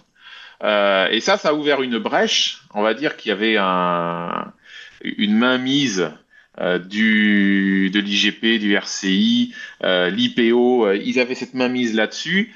Et le fait que le monde du ring ait pu a eu cet accès-là, ça a ouvert un petit peu l'espace. Et d'ailleurs, ouvert une brèche, exactement. Et d'ailleurs, beaucoup de pays s'y sont engouffrés parce qu'ils étaient frustrés dans leur pays, ils pouvaient pratiquer que le que l'IGP et, et, rien d'autre, et beaucoup se dire un mordant sur costume, et notamment des forces de police et des choses comme ça. Euh, Bien sûr, euh, dans certains pays, euh, dans certains pays, euh, lorsque les, les forces de l'ordre pour acheter un chien, il y a juste une frabo, euh, et sur des exercices codifiés et stéréotypés, ça ne ressemble pas à une garde d'objet, ça ne ressemble pas à une vraie attaque, ça ne ressemble pas à la vie de tous les jours pour eux. De la vie de tous les jours, chose que le monde du ring, voire le ring, apporte, puisqu'à la base, c'est tiré de faits réels. D'accord. Ou de, au moins de, cas concrets. Et, euh, et, beaucoup se sont, beaucoup, et je pense aux, pays, euh, on va dire, d'Europe en général, et principalement plutôt de l'Est, central et de l'Est, se sont engouffrés euh, dedans, parce que c'était pour eux une, une, grande opportunité. Et d'ailleurs, le monde du ring reste confidentiel en France, il se développe énormément à l'étranger maintenant. Et on en parlait justement. Et tu, comprends, et, tu le comprends bien parce que tu l'as dit. Euh, ah, je trouve ça fun. Euh, ah, c'est ah, le monde du ring, c'est ça donne envie. En plus, il y a des couleurs, il y a des accessoires, c'est joli. Et puis il y a le côté, euh. il y a le côté qui me plaît aussi dans le monde du ring, c'est que, comme tu disais, tu ne connais pas le programme à l'avance. Ouais.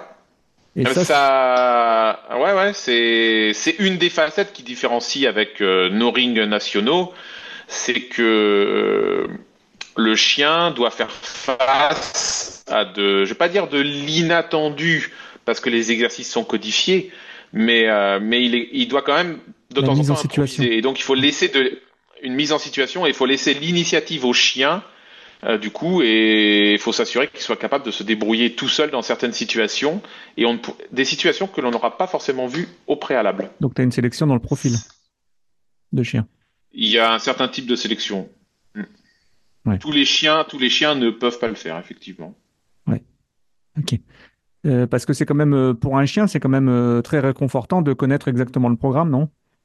Comme en ring français, où finalement c'est assez ah, formaté. Oui, oui et non. Ah, je dénigre pas, hein, mais j'explique, j'essaie d'expliquer. Non, non, non, ah, C'est pas ça, c'est que en fait c'est le terme que tu as utilisé, réconfortant. Le chien il s'en fiche. Oui, oui, oui. Le chien il s'en fiche complètement. Mais ça c'est c'est des grands sujets quand je vois les gens. C'est pareil, euh, c'est un championnat du monde, c'est le concours du coin, c'est les sélectifs en ring, tu vois, des grands événements. Euh, les gens ils se stressent, ils s'entraînent plus, etc. Mais, mais le chien, lui, euh, il rentre sur un terrain, il y a de l'herbe, il, y a, il, y a un gars, il y a un gars avec une toile, il va jouer, lui, lui, il sait pas que c'est le. À la limite, c'est le, le, stress du maître qui va peut-être déclencher des erreurs. Ah bah bien entendu, bien entendu. Ce n'est, ce n'est que ça. Bien souvent, bien souvent, ce n'est que ça. C'est tous les enjeux que connaît le maître qui crée toute cette pression tout autour de l'entraînement, tout ce stress, etc. Ce n'est que l'enjeu que s'impose le maître. Le chien, lui, il en a rien à faire. Euh, et pour revenir sur la question du, du monde du ring, est-ce que c'est plus réconfortant par rapport au ring? Je dis n'importe quoi. Le rapport d'objet, qu'ils le connaissent, qu'ils le connaissent pas à l'avance, le chien il s'en fiche en fait. D'accord, ok. Le, le, chien il s'en fiche. La seule chose, c'est que dans les deux cas, t'as 15 secondes pour qu'il te le ramène. Donc forcément, euh, s'il s'il connaît pas l'objet, c'est pas plus ou moins réconfortant pour le chien c'est plus ou moins difficile d'avoir les points. C'est pas pareil en fait. la perception des choses est pas pareille. Je comprends. Le chien s'en fiche. Parce que lui, s'il faut trois minutes pour ramener l'objet, il s'en fiche. Il prend son temps, lui. Mais par contre, toi, tu sais que t'as zéro, quoi. C'est moins drôle. Quel serait le pour, pour, un, un, chien un programme dans une semaine Ce serait quoi l'idéal d'entraînement? Parce que c'est très complet en fait entre le plat, le, le, le saut, le mordant, le. C'est une bonne question, mais en fait qui doit être individualisée. C'est-à-dire c'est en fonction de chaque profil, à la fois de l'âge de l'animal, et de son étape. Euh, je, vais je vais donner par exemple deux exemples pour, bien bien expliquer comment pourrait être fait une programmation, sachant que euh, nos, nos sports sont, il y a très peu, on va, il y a très peu d'études scientifiques déjà liées aux chiens dans le sens que alors que ce soit en élevage, euh, ce n'est pas, ce n'est pas une race de rente. Donc c'est pas des bovins. euh, on n'est pas là en train de compter le nombre de, le- de calculer la quantité de lait que Hmm. que la chienne va produire ou des choses. Il y a, il y a zéro statistique, il y a, enfin, ou très très peu. Il y a très peu d'études scientifiques sur l'élevage en tant que tel. Alors autant dire que le sport en lui-même, qui ramène zéro, il faut savoir qu'il y a zéro gain à Il n'y gagner. a pas de professionnel. Non, Euh, il n'y a pas de money. professionnel dans le sport. C'est-à-dire que tu peux être prof. Non, il n'y a pas de professionnel. C'est-à-dire que tu peux être professionnel parce que tu es éleveur. Tu peux être Oui, professionnel parce que tu es euh, dresseur professionnel. Tu donnes, on va dire, des cours de dressage. Mais le concurrent en tant que tel ne gagne pas d'argent parce qu'il, je sais pas, t'es champion du monde. T'as, t'as pas C'est important euh, de préciser. Ouais, dire, tout à fait. Tu auras un si sac de un- croquettes. Si déjà, si déjà t'as un sac de croquettes pour ton donc euh, les gens se disent oh là là, il fait tout ça pour euh, pour la, on va dire l'argent. euh, bah non, au, au mieux la rançon de la gloire. Mais quelle est la rançon de la gloire? Tu sais quand tu reviens et tu dis euh, à ton voisin, je suis finaliste de ring, il dit ah bah c'est bien mon gars, c'est bien. C'est bien. C'est quoi? Ça, ça te va. c'est- Ouais, tout le monde s'en fout en fait. euh, tout le monde s'en fiche complètement. Donc non, c'est c'est c'est juste ton, ton ton truc à toi quoi. Mais euh, c'est vrai que euh, non, il y a, y a rien à gagner sur ce sport-là. Donc il y a très peu d'études là-dessus. Et j'en reviens du coup sur ta question. Euh, toi, je suis en train de me perdre. Euh, je reviens sur ta question de la préparation type. Alors, il y en a pas forcément de préparation type parce qu'en fait chacun fait un petit peu à sa sauce Oui. entre guillemets. Euh, à titre personnel, je m'inspire beaucoup euh, de l'athlète humain de haut niveau. D'accord. Euh, et j'essaye de regarder quels sont leurs types de préparation en ayant repéré les sports qui s'approchent le plus de mes disciplines. D'accord. Mhm. Comme ça, bah, déjà tu m'as entendu un petit peu le dire euh, tout à l'heure quand je parlais de la boxe, du MMA, des ouais, choses comme ça. Ça ressemble, à- c'est un petit peu comme des rounds. On Carrément. pourrait dire tiens chaque exercice c'est un round. Mhm. Euh, une attaque c'est round 1, euh, une défense c'est round 2, euh, etc. Donc il y a donc des petites coupures entre chaque exercice. Tu vois, c'est un, un petit peu comme ça, résistance fractionnée. Euh, ce n'est pas que de la performance brute. Euh, voilà. Après, il y a quand même une certaine longueur, contrairement à un match de boxe, ça dure quand même plus longtemps. ça- c'est 45 minutes, hein, je crois. mi-temps d'un- En trois. 45 minutes, un parcours de 3 complet, on va dire, euh, où, on- où vraiment C'est euh, énorme. hein.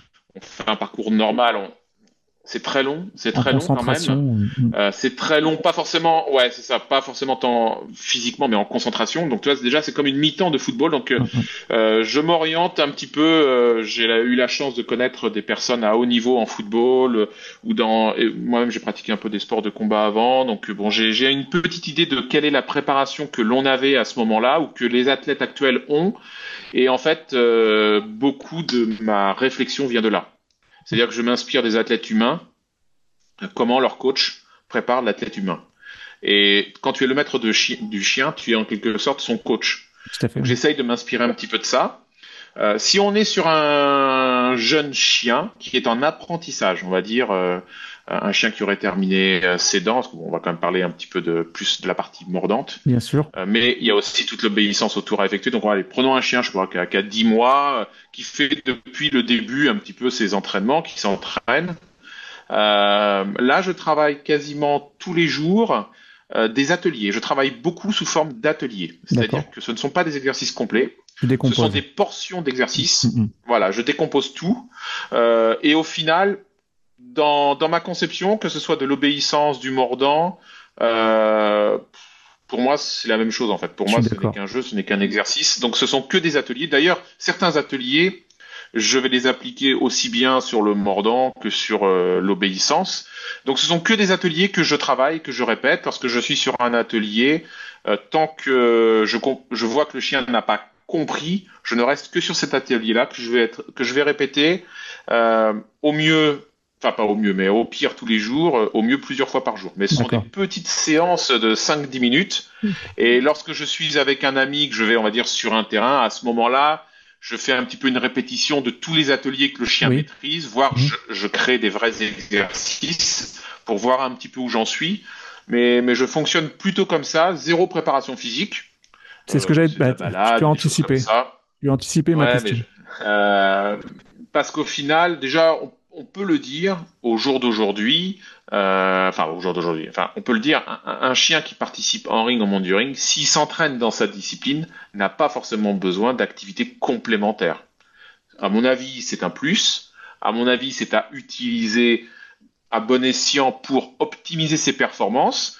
Mais euh, moi, j'ai connu des personnes qui n'avaient aucune préparation physique de leur animal. C'était leur chien. Ils allaient au club s'entraîner euh, trois fois, trois fois par semaine ou deux fois la semaine. Et ils ont été champions de France. D'accord. Il n'y avait aucune préparation physique parce qu'ils n'avaient pas le temps. Ils ont un autre métier, etc. Donc ils font comme ils peuvent. Ils allaient juste au club pour pouvoir s'entraîner euh, et ils ont été champions. Est-ce qu'il y a une phase d'échauffement? Euh, euh, bah, Muscu musculaire pratique C'est toujours mieux. C'est toujours mieux de s'échauffer un minimum. La difficulté par rapport au, à, à nos disciplines, je dirais qu'en monduring, il n'y a pas forcément besoin d'échauffer le chien, ne serait-ce que par l'ordre des exercices. C'est ça. C'est-à-dire qu'on commence par l'obéissance, après il y a les sauts, après il y a le mordant. D'accord.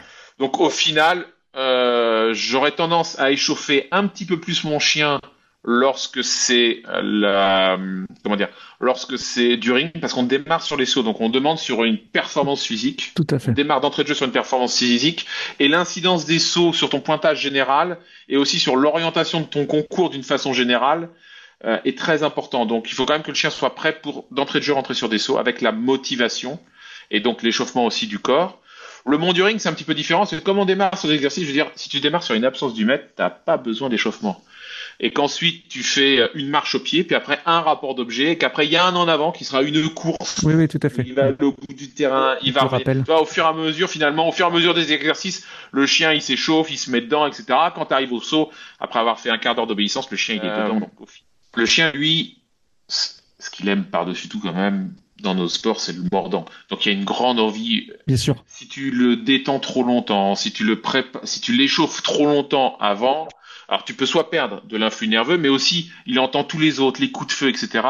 Il- tu peux perdre le contrôle et taquet, la là. concentration de ton animal parce qu'il s'excite pendant ton échauffement avant. Donc tout ça, c'est, ouais, exactement. Et tout ça, c'est à, forcément, on, on prépare l'animal, mais il faut faire attention par rapport au, justement, à, à je vais dire l'enjeu, mais quand est-ce que tu passes, si c'est le matin de bonne heure, si c'est le soir, euh, si c'est le soir qu'il a entendu dans la voiture les coups de feu depuis le début de la journée, autant dire qu'il est déjà chaud. Il a déjà fait trois fois le tour dans sa caisse. Il est allé en, euh, en concours. euh, là, faut peut-être marcher un petit peu plus longtemps. S'il fait chaud, s'il fait froid. Enfin bref, euh, comme n'importe quel sport, tu t'adaptes un, un petit peu en fonction des, des conditions et du contexte. Mais c'est vrai que bon, pour du monde du ring, ça a quand même un peu moins d'importance que du ring. J'avoue, j'avoue porter plus attention euh, à l'échauffement lorsque je pratique du ring. oui. Ou du moins, si je suis à l'entraînement aussi, si je sais que je vais travailler mes sauts d'entrée de jeu, euh, le chien sera bien échauffé avant, quoi. Tu travailles beaucoup les stimuli euh, extérieurs euh, en allant en, euh, en ville et tout ça, pas en mordant bien sûr parce que c'est interdit, mais euh, pour, pour les différents exercices, pour préparer ton chien, je crois, en monduring. Ouais, bah en fait, je l'avais déjà initié quand je faisais du ring français parce qu'au final, euh, avant d'avoir mon propre terrain, bien souvent le club était loin, etc. Et, et, et j'ai toujours ressenti le besoin de préparer mon chien, de l'entraîner. Et bon, bah moi, par exemple, j'ai vécu au début dans un appartement, des choses comme ça, donc Oui. j'étais en centre-ville, donc bah je faisais déjà avec mon tout premier chien euh, des des marches au pied, des choses comme ça, en, vi- en ville, dans, bah, la dans les rues, dans les rues du Havre, dans les rues du quoi. Havre. Euh, ouais. euh, je sortais, je sortais de l'université, euh, je sortais de l'université, je prenais mon chien et devant le parvis euh, de la fac, euh, je faisais des absences du maître à, à mon chien. donc j'ai toujours plus ou moins conservé ça. C'est vrai qu'au jour d'aujourd'hui, avec le monde du ring, c'est d'autant plus intéressant que, que ça me crée des situations que je ne trouve pas sur mon terrain qui connaît. Et autour de moi, je n'ai pas de terrain de monduring parce que cette discipline est très peu pratiquée dans ma région. En fait, je n'ai aucun terrain. Et donc la solution de facilité que j'ai trouvée, bah, c'est de pratiquer mon obéissance En ville ou. euh, au supermarché. Ouais, bah, c'est ça. Hmm. Je... Ouais, voilà, je vais au supermarché, je mets mon chien en absence à côté euh, de là où il y a les caddies, je vais prendre un caddie, je tourne avec un caddie autour comme si c'était une distraction d'absence, je remets le caddie, euh, des choses comme ça, euh, des rapports d'objets, des trucs comme ça. Ouais, je les travaille, je les travaille en toutes circonstances pour que le chien euh, soit, peu importe le contexte, il est concentré que sur son exercice à faire en fait. Et c'est vrai que c'est une bonne aide. C'est une bonne aide et ça permet de- justement de travailler fréquemment dans des situations nouvelles, quoi. Aujourd'hui, on a un gros problème, c'est que on manque d'hommes d'attaque. Oui, ça, ça, ça va pas s'arrêter ce problème-là. Ah bah comment faire le C'est toujours une fois qu'on a fait des conneries qu'on se dit comment faire, mais fallait pas faire les conneries du départ. Quoi. Oui. Euh, euh, Parce que ça risque de mettre en péril. euh, difficile parce qu'il y a à la fois Ça risque de mettre en péril euh, l'acti- Ouais, bah oui, ça crée la difficulté. On... Ouais, ouais, non, mais tu, tu as raison, mais au final, il y a, y a deux raisons. Enfin, a- pour moi, je vois deux, deux problèmes majeurs.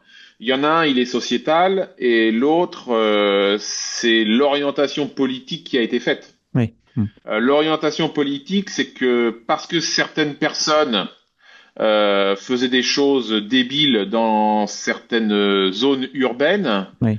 Euh, des choses clandestines et des choses euh, pas terribles, donc euh, on a pondu certaines lois pour dire le mordant, maintenant on va le codifier comme ci, comme ça, comme ci, comme ça. Donc en fait, les gens qui pratiquaient honorablement un sport se sont retrouvés avec des contraintes quasi Énorme. insurmontables Ouais.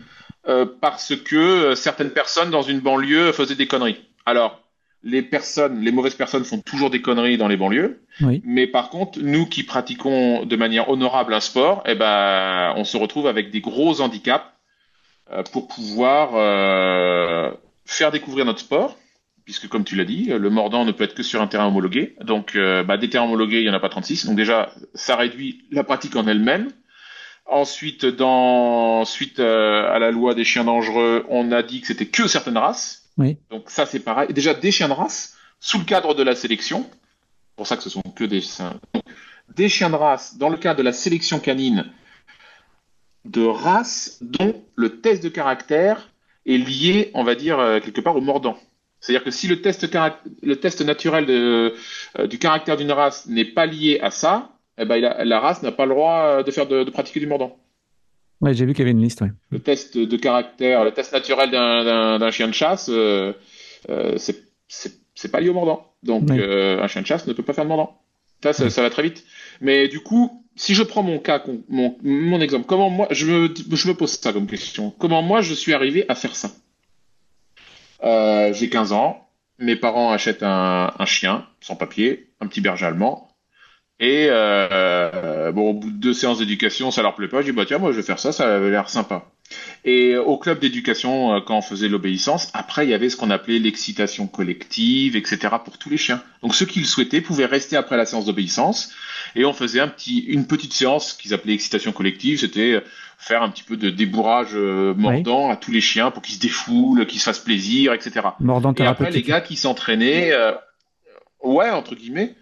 Je sais pas si c'était vraiment très thérapeutique, parce que bon, c'était il y a quand même 30 ans, hein, donc euh, Mhm. la notion de, théra- C'est les prémices. de thérapie, là, c'est les prémices, voilà, on va dire que c'est les prémices. Et, et après, les gars pratiquaient, euh, les gens qui faisaient du ring pratiquaient, quoi. Et du coup, euh, bah déjà, il y avait ce côté perméable, c'est-à-dire que quelqu'un qui avait un chien qui venait en obéissance voyait d'autres personnes faire du mordant avec leur chien, et ensuite voyait la discipline. Donc déjà, tu le voyais. Aujourd'hui, tu le vois plus, c'est séparé. Les équipes sont séparées. Ceux qui font l'obéissance, on va dire, de Monsieur Tout le Monde, quand un en général, les, ceux qui encadrent l'obéissance de Monsieur Tout le Monde, ça n'arrive pas en même temps que la séance de ring des, des- des compétiteurs qui viennent. Enfin, c'est vraiment séparé. Et du coup, déjà, tu le vois pas. Ensuite, la possibilité de pratiquer avec ton chien qui, à la base, n'est pas fait pour ça. Euh, moi, ma chienne, donc elle était non lof. À cette époque-là, on pouvait faire mordre un chien non lof. Ouais, ce qui est plus cool. Euh, et je vais même aller plus loin. On avait même le droit de faire des chiens en blanc avec un chien non lof. On pouvait pas concourir, on ne pouvait pas participer, mais on pouvait faire des chiens en blanc. Et ma première petite chienne, justement, j'ai été jusqu'à faire des chiens en blanc en deux à l'époque. Quand, euh, et c'est comme ça que j'ai pris goût à, à tout cela, et je me suis dit, bah, le jour où je peux, je m'achète euh, mon chien pour faire ça. Avec des etc. Papiers. Vraiment, j'ai découvert quelque chose, exactement, et, et j'ai découvert quelque chose qui me plaisait. Et c'est comme ça que je suis arrivé. En plus, pour la partie mordante, tu parlais du problème des zones d'attaque. Bah, moi, je faisais un petit peu de, de karaté, de choses comme ça. Ouais. Et de voir les mecs dans la toile, je dis, Putain, c'est pas mal les techniques. Tout à fait. C'est souvent ce que je retrouve quand Ce serait, un, ce, Ouais. ce serait un bon entraînement pour moi parce que C'est ça. euh, putain, Les avec esquives. un costume d'une 15, une- un costume de 15 kilos, le chien qui arrive à peu près à 50 km/h sur toi, ouais, t'appelles, contre-appel, tu pousses, oh putain, attaque, contre-attaque, ouais, c'est pas mal. Et bref, ça, bon, ça me plaisait, ça me Ouais, parlait. ouais. Et puis bon, tu sais, quand t'es jeune et que t'as envie de tester des trucs, et vraiment, j'ai j'ai eu un coup de foudre à ce moment-là. Et d'ailleurs, euh, aujourd'hui, c'est plutôt l'inverse. C'est plutôt ce que j'ai appris quand j'étais jeune dans les arts martiaux qui m'aide à fait. construire mes exercices de dressage que l'inverse. Mais, mais voilà comment je suis arrivé. Aujourd'hui, ça, ça n'existe plus. Si tu ne le sais pas qu'il te faut une licence, un chien lof, etc., euh, un costume homologué, un terrain homologué, euh, un, euh, un capacitaire de C'est ça, dressage c'est ça. Bref, Donc, Mm. donc le, le, Le cahier des charges est, le gars qui énorme. les cours n'existe plus. Bah voilà. D'ailleurs, au jour d'aujourd'hui, euh, bien souvent, c'est un fils d'eux qui met le costume ou qui pratique. hein. Oui, c'est ça. Et même, même pour rigoler, alors c'est peut-être, c'est pas, c'est pas forcément vrai, mais bien souvent, je dis, ah bah c'est encore moi le plus jeune, mais 20 ans après, quoi. C'est-à-dire que j'étais toujours le plus jeune en compétition et 20 ans après, 30 ans après, je dis, bah c'est toujours moi le plus jeune, quoi. Et en fait, je suis en train d'emmener tout le monde à la sortie, quoi. Et que- je m'en suis bien rendu compte qu'il y avait jamais de jeunes avec moi, j'étais toujours qu'avec des vieux. Oh, il y avait toujours quelqu'un de, j'étais toujours avec des gens qui avaient 20 ans de plus que moi, quoi. Et au jour d'aujourd'hui, c'est un peu pareil, quoi. Donc, c'est-à-dire qu'il n'y a pas de renouvellement. Ça, c'est la première chose. La deuxième chose qui est sociétale, ce que je disais tout à l'heure, il y avait un point donc politique, c'est cette orientation-là, et sociétale, c'est qu'avant, c'était une pratique associative. Et d'une façon générale, au jour d'aujourd'hui, notre société n'est plus tournée vers le mode associatif. Euh, associatif, ça veut dire que l'on participe à la vie. Oui, c'était les entreprises. euh, Et ça, ça n'existe plus. Mm. Ouais, mais même n'importe quelle association. C'était euh, les comités d'en- les comités d'entreprise avaient des. Ouais, mais pas forcément. N'importe quel sport, c'était c'était des lois 1901, des associations. Donc un groupe de gens qui se réunissent, on va dire qui et tout le monde s'entraide pour faire quelque chose, etc. Mais ça, ça a disparu. Les gens, euh, tout le monde a ses son timing, ses horaires, etc. C'est genre, euh, bah moi, je suis dispo que de 9 à 10. C'est Ah ça. mais personne n'est dispo de 9 à 10. Ah bon. Mais moi, c'est 11 à 12. Ah bah donc ça correspond pas. La logistique, et, ouais. et les gens, et les gens aussi viennent euh, comme s'ils étaient clients, alors que ça reste un mode, un, un monde associatif. Donc t'es pas vraiment client. Tu, euh, oui, tu viens à ton cours, tu viens à ton entraînement, mais mais t'es pas client en fait. Non, c'est un Il y a club. cette notion de c'est un club. Mm. Et en fait, les gens, ils estiment que bah moi je viens, je passe mon chien et je m'en vais. Euh, moi je fais ci et je m'en vais. Et en fait, ça aussi, euh, cette perte de vie associative, de collectif, Tout à fait. euh, ça, ça, c'est une orientation qui va pas revenir en arrière, je pense. Et, et ça aussi, ça, ça diminue, enfin comment dire, ça réduit les chances de trouver des nouveaux hommes d'attaque parce que quand tu avais une vie associative, les, les jeunes, souvent c'était des gens, on va dire, de 40-50 ans qui étaient avec un chien, mais donc ils avaient des enfants. Ouais, Quand les gens mangeaient ensemble le Et midi. ben, ils venaient avec leurs enfants. Oui. Ouais, puis les, les enfants venaient du coup. euh, S'il y a un club house, s'il y a quelque chose, des fois il y a un repas, C'est ça. tout le monde est entraîné le soir, les gens restent. C'était, c'était cette vie associative qui disparaît. Mais du coup, bah, les enfants se retrouvaient, etc. Les jeunes, et puis les jeunes, bah, du coup, ils se disaient, bah, ouais, bah, moi aussi, tiens, et puis hop, moi aussi, j'aimerais bien faire ça, etc. Et, et, et tu crées une émulation, et, et, et là, du coup, euh, on a perdu le vivier en, sélectionnant avec des lois politiques, et la vie sociétale fait que les gens ne se réunissent plus, bah, ça a tout explosé. À mon avis, à mon avis, ces deux sujets-là, euh, ça reviendra pas en arrière. Donc, euh, ça va être très difficile. Ça va être très difficile d'avoir de plus en plus d'hommes d'attaque. D'ailleurs, c'est toujours les mêmes qui mettent le costume, que ce soit en compétition que euh, dans le dressage, quoi. Et encore plus dans le dressage, encore plus difficile parce que encore en compétition, on ne demande qu'une qualité athlétique entre guillemets de l'homme d'attaque, puisque l'homme d'attaque n'entraîne pas le chien, il ne le dresse pas, il Ça. ne lui montre rien. Mhm. Il est juste là pour tester le chien. Donc en Oui. fait, en gros, c'est sa ruse, sa rapidité à, à essayer de subtiliser euh, l'objet, euh, d'essayer de mettre en défaut le chien. Mais donc, on n'est plus sur de la vitesse, de la performance physique et athlétique que réellement de construire quelque chose. Il est juste là pour tester le chien. Alors que l'entraîneur, c'est en gros le professeur. Quoi. Mhm. Donc ça veut dire que pour enseigner, il faut un minimum connaître. C'est là où ça se raréfie. La transmission, ouais. C'est là où, eh ouais, cette transmission-là.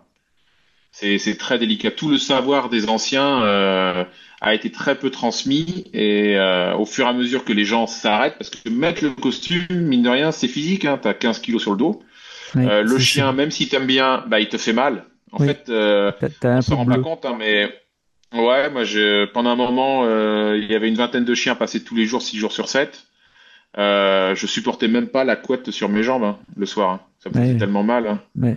Et le lendemain, tu remettais le costume qui était trempé, euh, tu te refaisais défoncer. euh, Et sans parler des torsions de genoux. Ah oui, bah ça, oui, bah ça c'est, ça reste un sport de contact aussi, mais mais c'est vrai que c'est c'est très difficile, c'est très la, la torsion de genou, c'est un accident. Mais euh, ce qui est vrai, c'est que lorsque le chien tient le costume, euh, tu ressens la pression de la mâchoire et ça fait quand même des dégâts sur ton corps malgré tout. Surtout la répétition euh, euh, et dans le temps, ce qui fait que c'est très physique et c'est quand même assez délétère pour la santé de la personne qui met le costume. Mmh. donc, donc tu peux pas. C'est très difficile de durer dans le temps. Euh, quand tu commences à avoir 60-70 ans, euh, moi je vois encore des gens qui mettent le costume, je suis impressionné quoi. Je me demande moi dans quel état physique je serais quand je vois comment je suis à 45. le réveil. Euh, comment je serais à 70 ans? Ah ouais, le réveil doit être dur. Mais bon, je pense que la passion domine plus que tout. Ouais, c'est vrai que c'est aussi en partie pour ça que le savoir se perd. C'est que t'as pas le jeune qui a envie, mais t'as de moins en moins de personnes avec ce bagage culturel à transmettre parce que bah, les gens au bout d'un moment ils s'arrêtent. Et puis quand euh, t'es cassé et puis que les gens ils sont là, bon bah moi j'ai fait ma séance, je m'en vais, t'as plus personne entre guillemets parce que les les gens ils ont tous des rendez-vous très importants à faire, tu vois. Et bah, à la fin tu démotives et puis tu dis bah j'arrête quoi, j'arrête ou je garde ça que pour moi, pas parce que je veux le garder mais parce que j'arrête de perdre mon temps. Quoi. Mais ils me font vraiment penser, euh, ils me font vraiment penser aux boxeurs ou aux rugbyman avec des tampons énormes quoi. Hein. Ah bah c'est exactement ça. Hein. J'ai pas pratiqué le rugby, mais bon, je peux te dire que c'est un sport de contact assez rude. Et contrairement à ce que les détracteurs de nos sports disent, c'est pas le chien qui subit le plus, hein, c'est l'homme d'attaque. Hein. Carrément. Et c'est l'humain, l'humain, l'humain souffre plus que le chien. C'est.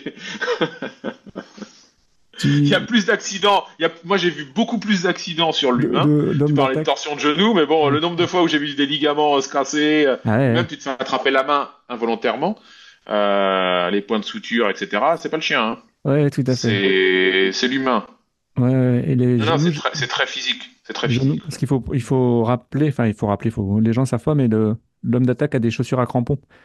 Donc, euh, pour bien adhérer au pas sol. Forcément. Ah, non, non, non, là, pas dans, le dans le Nord, c'est tellement gras que c'est tellement gras qu'ils ont souvent ah, des, oui. chaussures à crampons.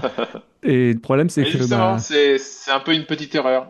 Moi, j'ai tendance à. Ah Moi, je privilégie le fait que mon pied glisse. Mon pied glisse, je tombe, mon pied se bloque, ma cheville ou mon genou euh, se tordent. C'est intéressant. Tu vois comme quoi. Euh, Mais ça, tant que t'as pas eu euh, deux ligamentoplasties des genoux, tu le sais pas. Hein. Je ne suis qu'un observateur de, de, cette discipline. non, mais c'est vrai. Non, mais t'as un minimum de, crampons pour te stabiliser, mais il faut pas des trop gros crampons. Oui, oui, oui. Parce que si ton pied s'ancre dans le sol. Ah, c'est l'horreur. Bah oui, parce que du coup, il faut bien que quelque chose amortisse le choc. Donc, vaut mieux que le pied glisse plutôt que ce soit l'articulation qui se plie dans le mauvais sens. J'ai fait du football, donc je confirme. ouais, c'est un peu le même principe. Ouais, non, bah, Et tu sais que j'ai découvert un truc par hasard, c'est que le premier concours de ring a été fait à Lille en 1900. Chez nous. C'est probable, j'avoue que. Chez nous, monsieur. bah oui, mais bon, vous êtes les plus proches de la Belgique, peut-être aussi. Ouais, c'est ça. Et puis, on parlait des, milieux ouvriers ou les usines, tu sais. Ah oui. Où euh, les, gens se, rejoignaient le soir. Euh, ou le week-end bah, euh, c'est un petit peu différent de l'association, le, milieu associatif dont on parlait, mais c'est un petit peu cette même convivialité qui existait euh, des classes ouvrières. Euh, et c'est pour ça aussi que le chien a été, enfin le monde du chien comme ça a été assez peu connu et, et diffusé parce que et ça je pense que c'est sociétal. En France, on vit chacun dans notre propre milieu, dans notre propre caste. Et euh, il y a très peu de perméabilité entre les différentes castes. Et du coup, bah, le milieu ouvrier restait un petit peu dans son milieu ouvrier. Donc, euh, eux, ils pratiquaient euh, ce genre de choses dans, dans, dans leur quotidien. Ils ne voyaient pas nécessité à montrer aux autres. Donc, c'est aussi ça aussi qui crée le fait que c'est pas que les gens se cachent, c'est juste qu'ils ont toujours été qu'entre eux à faire leur truc sans trop se poser de questions en fait. Mais sur le regard extérieur. Sur notre secteur, on a un exemple type, c'est que l'usine Renault qui est à Douai. En fait, ils mhm. ont leur propre club de, de ring et d'obéissance. Avec des terrains qui sont euh, affrétés par, euh, par l'entreprise. Euh, avec une vraie organisation sociale, quoi. Je trouve ça génial. Ouais, c'est chouette ça. Ouais, c'est génial ça. Et en Belgique, je crois qu'ils sont plus forts que nous hein, pour ça. Ouais, je, je, je connais assez peu, mais les exemples que j'ai pu voir, euh, oui, euh, bah déjà, ne serait-ce que les clubs en eux-mêmes, ils appellent ça le club house, etc. C'est ça, exactement. Mais vraiment, c'est très convivial. Euh, ouais. Quelle que soit le, la discipline, moi je pratique le VTT, tout ça, et il suffit de voir quand tu fais un concours ou un, un rassemblement en Belgique ou en France, ça n'a aucun rapport. C'est la convivialité en permanence. C'est vrai que c'est un petit peu différent, ouais. Tu est-ce que le alors attends j'avais une question le 25 et le 26 mai 2024 est-ce que tu es euh, au championnat de France de monitoring euh, Je pense pas non. J'ai vu que c'était sur le calendrier. Ouais c'est sur le calendrier c'est bien c'est une bonne chose. Ça vient d'apparaître. En, général euh, ouais. Quelles sont les étapes? Euh, Euh, Parce que en fait, donc on a trois niveaux, on a niveau 1, niveau 2, niveau 3. Je parle en monitoring. Hein. Euh, Ouais, au ring français, c'est la même chose. Après, tu as- Euh, tu as le campagne, c'est la même chose. Ils ont, ils ont coordonné un petit peu toutes les disciplines euh, avec pratico-mordant, un petit peu de la, toutes les disciplines, on va dire, de travail, c'est un petit peu pareil. Euh, tu as en France euh, un brevet à passer, C'est ça. et une fois que tu as obtenu, on va dire, ce diplôme, euh, tu peux, euh, tu peux participer aux épreuves. Euh, au fur et à mesure que tu grimpes les échelons, tu as les exercices qui deviennent de plus en plus difficiles et tu as de plus en plus d'exercices. Euh, si tu prends le mondiaux, en échelon 1, tu n'as qu'un seul saut. En échelon 2, tu en as deux. En échelon 3, tu en as trois. Donc, tu en as plus et avec des performances plus hautes. Euh, les exercices de mordant, c'est pareil. Euh, si tu es en échelon 1, tu vas avoir une attaque de face, une défense, une attaque fuyante. Jusqu'en 3, avoir euh, deux attaques de face, fuyante, arrêtée, euh, défense du maître, recherche, garde d'objet D'où les 45 minutes. plus ça va. Ah bah oui, oui.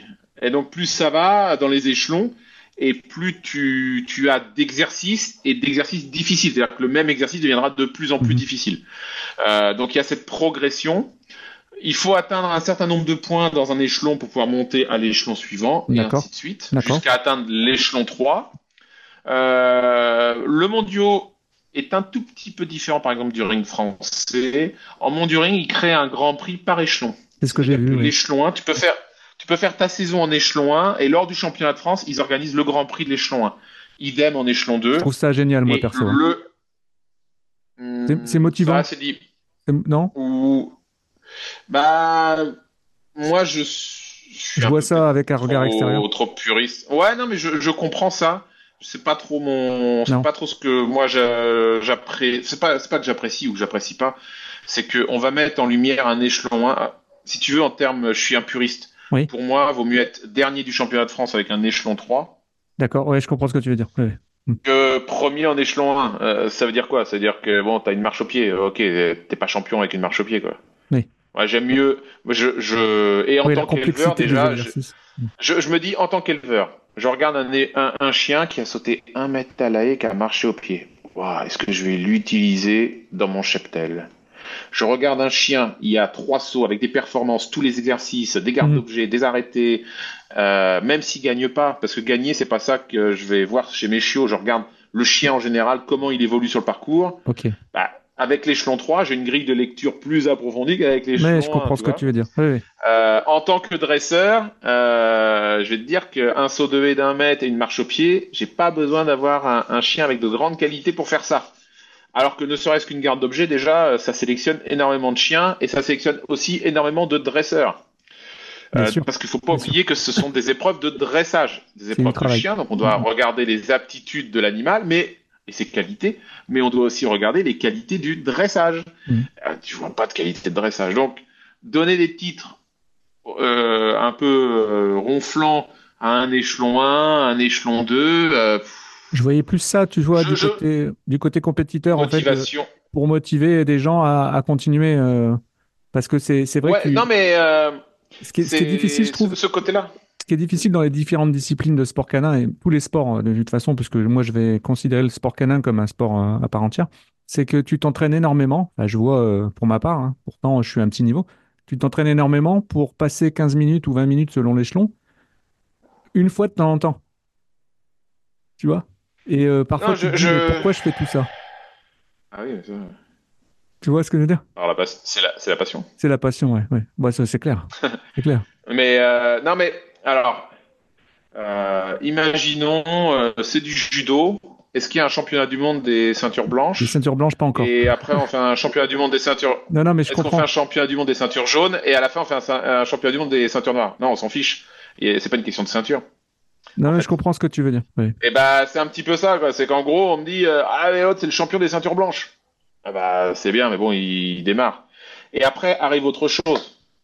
C'est que, je vais pas dire les places sont chères, mais bon, il y a des gens qui se, qui sont, dont le chien ne pourra jamais aller en deux ou en trois. Oui. Donc, il ne reste qu'en échelon 1. Ah, moi, je suis champion chaque année. Euh, ouais. Enfin bon, euh, ton chien, il est quand, hein, quoi. Il est pas en deux ou en trois. Il y a un moment, de- Ouais, la finalité, ce- c'est. ce euh, qu'ils ont mis en moi ce qu'ils ont mis en place je je le conçois si on dit, bah, si tu as fait le parcours de, le, on va dire, ta saison en échelon 1, le Grand Prix échelon 1, tu l'as fait, peux plus le refaire. Ah, maintenant que tu as fait tout le, tout le parcours proposé euh, sur cet échelon 1, une fois que tu as fait l'ensemble du parcours, ben oui, la finalité, c'est d'aller en 2. Donc, si ton chien ne peut pas aller en 2, bah, tu restes en 1, tu te fais plaisir en 1, mais tu ne peux plus faire le Grand Prix, tu ne peux plus avoir de titre de champion euh, en 1 faut que tu passes en deux pour ça. Si tu veux faire un prochain Grand Prix, voir Ouais. le championnat de France, non, il faut que tu gravisses les échelons. Là encore, je le concevrais, mais là, là, on a des gens, euh, le chien, il a fait toute sa vie en échelon 1, en fait. Ouais, je comprends ce que tu veux dire. Ça, Ça renforce pas le. je, je comprends que la centrale canine, la centrale canine fait ça en se disant ouais, on va avoir plus de monde, euh, on va avoir plus de chiens, etc. Je pense que ça écarte plus les puristes qu'autre chose et euh, parce qu'en plus quelque part il y a un enjeu de gagner une place pour le championnat du monde parce qu'au championnat du monde on retrouve aussi la catégorie 1, la catégorie 2, Ah, la catégorie 3. D'accord. Donc, euh, et parce qu'ils refont pareil. Il y a Grand Prix échelon 1, Grand Prix échelon 2 et Championnat du monde échelon 3.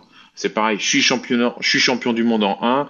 Alors ça, euh, bah, on se fait toujours battre parce que euh, il y a des pays qui sont bien plus doués que nous en obéissance. Et comme l'échelon 1, il y a très peu d'épreuves de courage et surtout de l'obéissance, bah, c'est toujours certains pays euh, qui sont mis à l'honneur. Donc, euh, voir toujours les drapeaux de certains... Bah, moi, je suis un peu français, quoi, donc ça m'énerve de voir des drapeaux d'autres as, pays euh, tu as un exemple être de. toujours sur les podiums, être promus. T'as un exemple de pays justement euh, si tu mettais un palmarès de pays? Bah là, euh, je dirais que bah, tout ce qui vient justement, euh, euh, comment dire, euh, d'origine euh, germanique et nordique, parce qu'ils sont à la pointe de tout ce qui est obéissance. nordique Euh, euh, en notamment- obéissance, euh, tout le temps. Ah bah oui, non, mais bien entendu, mais bien entendu. Euh, tu vois de- des Suédois, des Finlandais, euh, euh, ils cartonnent en échelon 1, échelon 2. Ah, déjà arrive en échelon 3, dès qu'il faut une garde d'objet, une En fait, dès qu'il faut une culture du mordant, déjà, ça diminue un peu. D'accord. J'ai pas dit qu'ils en sont pas capables et j'ai pas dit qu'il n'y a pas des bons entraîneurs, hein, mais ça diminue. D'autant qu'en plus, il faut un cheptel adapté. D'ailleurs, c'est pour ça qu'ils viennent en France, en Belgique, acheter leurs chiens et les entraîner chez nous, quoi. Mhm. Euh, Après, tout ce qui est, bah ouais, germanophile, parce que la culture du RCI, du Shunsun, euh, leur amène aussi cette Le, chou- rigueur. le, le quoi? Le Shunsu Shunsun, c'est ouais, c'est le programme national allemand. D'accord. Euh, mais c'est prenons RCI et IGP, c'est pareil. D'accord, très bien. Et, euh, et en fait, ils ont cette culture de l'obéissance poussée à l'extrême, enfin pas poussée à l'extrême, mais euh, quelque chose de bien, de bien construit. Ils ont des méthodologies très bien construites et ça les met en avant sur ce genre de programme Mhm. lorsqu'il n'y a plus de réflexion, d'initiative du chien, de technique euh, sur le mordant en tant que tel et de connaissances en termes de dressage sur certains exercices vraiment typiques à notre culture, propres à notre culture franco-belge. La garde d'objet, euh, tu l'improvises pas comme ça, la garde d'objet même si le chien doit en avoir un minimum les aptitudes, il y a quand même une culture et une façon de faire pour Bien l'apprendre. sûr, bien sûr. Soit tu sais l'apprendre, soit tu sais pas l'apprendre. Et c'est pour ça que bon, bah, je- ça, ça, là, c'est une frustration de petits Français qui en a marre de voir euh, les drapeaux étrangers euh, se lever. Et, et après, euh, tu vois sur tous les réseaux sociaux, leur drapeau, euh, on est champion, on est champion, on est champion. Non mais de l'échelon, 1, euh, Ouais, je comprends ce que tu veux dire. Ouais. tu vois, tu vois, c'est un petit peu ça, quoi. C'est dommage de mettre en lumière. Oui. une petite question. Euh, je pense Oui. que comme on est deux passionnés, euh, on va faire des conversations qui vont durer 4 heures. Euh, j'aimerais bien t'inviter à un deuxième épisode. Tu crois que ce serait jouable? Parce que j'aimerais bien parler de tes entreprises aussi. Parce que c'est important de bah, mettre en avec avant euh, France, euh, Passion Chien et puis ben, même le côté éleveur. Parce que ça, ça m'intéresse. Avec, bah, avec, avec grand plaisir, moi, au contraire. Comme, Je suis comme- pas forcément, je suis pas forcément le, le meilleur entrepreneur du monde, donc euh, j'ai Oui, mais- absolument pas le côté business, quoi. Euh, mais donc, euh, Non, mais je, c'est pas je vais grave. pas pouvoir aider grand monde par rapport à ça, mais faire découvrir des activités ça. professionnelles C'est ça qui liées aux chiens, c'est avec grand plaisir, Et toujours. puis et moi, là, il y aura mon regard d'entrepreneur, puisque je suis un passionné d'entreprise. Je trouve que c'est génial aussi d'avoir des entrepreneurs qui prennent des risques, et ça en fait partie. C'est, un risque, effectivement. Je t'apprends rien là-dessus. On est bien d'accord. Euh, Voilà. donc, oui, je, je pense que je vais, invi- je vais inviter mes auditeurs et auditrices à suivre de très près les réseaux sociaux, et puis on va bientôt mettre à disposition un second épisode où on va parler de tout le reste. sera, ce sera avec grand plaisir. J'ai, beaucoup apprécié le moment qu'on a passé ensemble. C'est réciproque. c'est réciproque. Bah, de toute façon, dès qu'on parle de passion de chien, euh, en fait, tu as, bah, tout inventé dans le nom de, ta société. bah, c'est pas faux. C'est pour ça que c'est pour ça que j'avais appelé comme ça à l'origine. Euh, le, client n'est pas roi, c'est le chien. c'est ça, ça, tout à fait. Tout à fait. Merci. Ouais, mais moi, non, non, non, mais vous, vous êtes, vous, êtes qu'un humain. Il n'y a que le chien qui parle. Merci beaucoup, Fabrice. Beaucoup, beaucoup.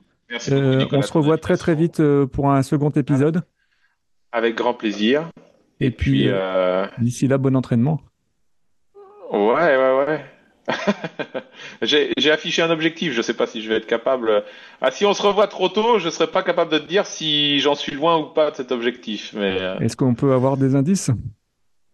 Ouais, va regarder la dernière vidéo qui est sortie sur ma chaîne. Très bien. Vous connaîtrez l'objectif, que je me suis fiché, euh, que je me suis fixé, pardon. je, mettrai le lien.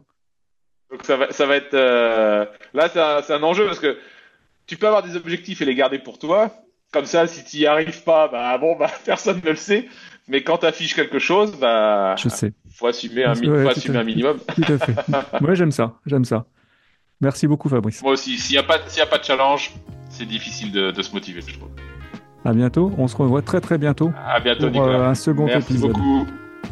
Avec grand plaisir. Au revoir à tous les auditeurs. Merci beaucoup de votre attention. Salut, salut. Et c'est ainsi que se termine l'épisode 33 de Dog ADN avec Fabrice Bagnier. Vous pouvez retrouver cet épisode en vidéo sur notre chaîne YouTube Dog ADN. En attendant le prochain épisode qui va arriver très bientôt, nous vous souhaitons une excellente semaine et grosses caresses à vos toutous. N'hésitez pas à nous contacter sur dogadn.fr.gmail.com si vous avez des questions ou des suggestions de sujets. Et nous vous renouvelons bien sûr une très bonne année 2024 à vous et à vos proches. A bientôt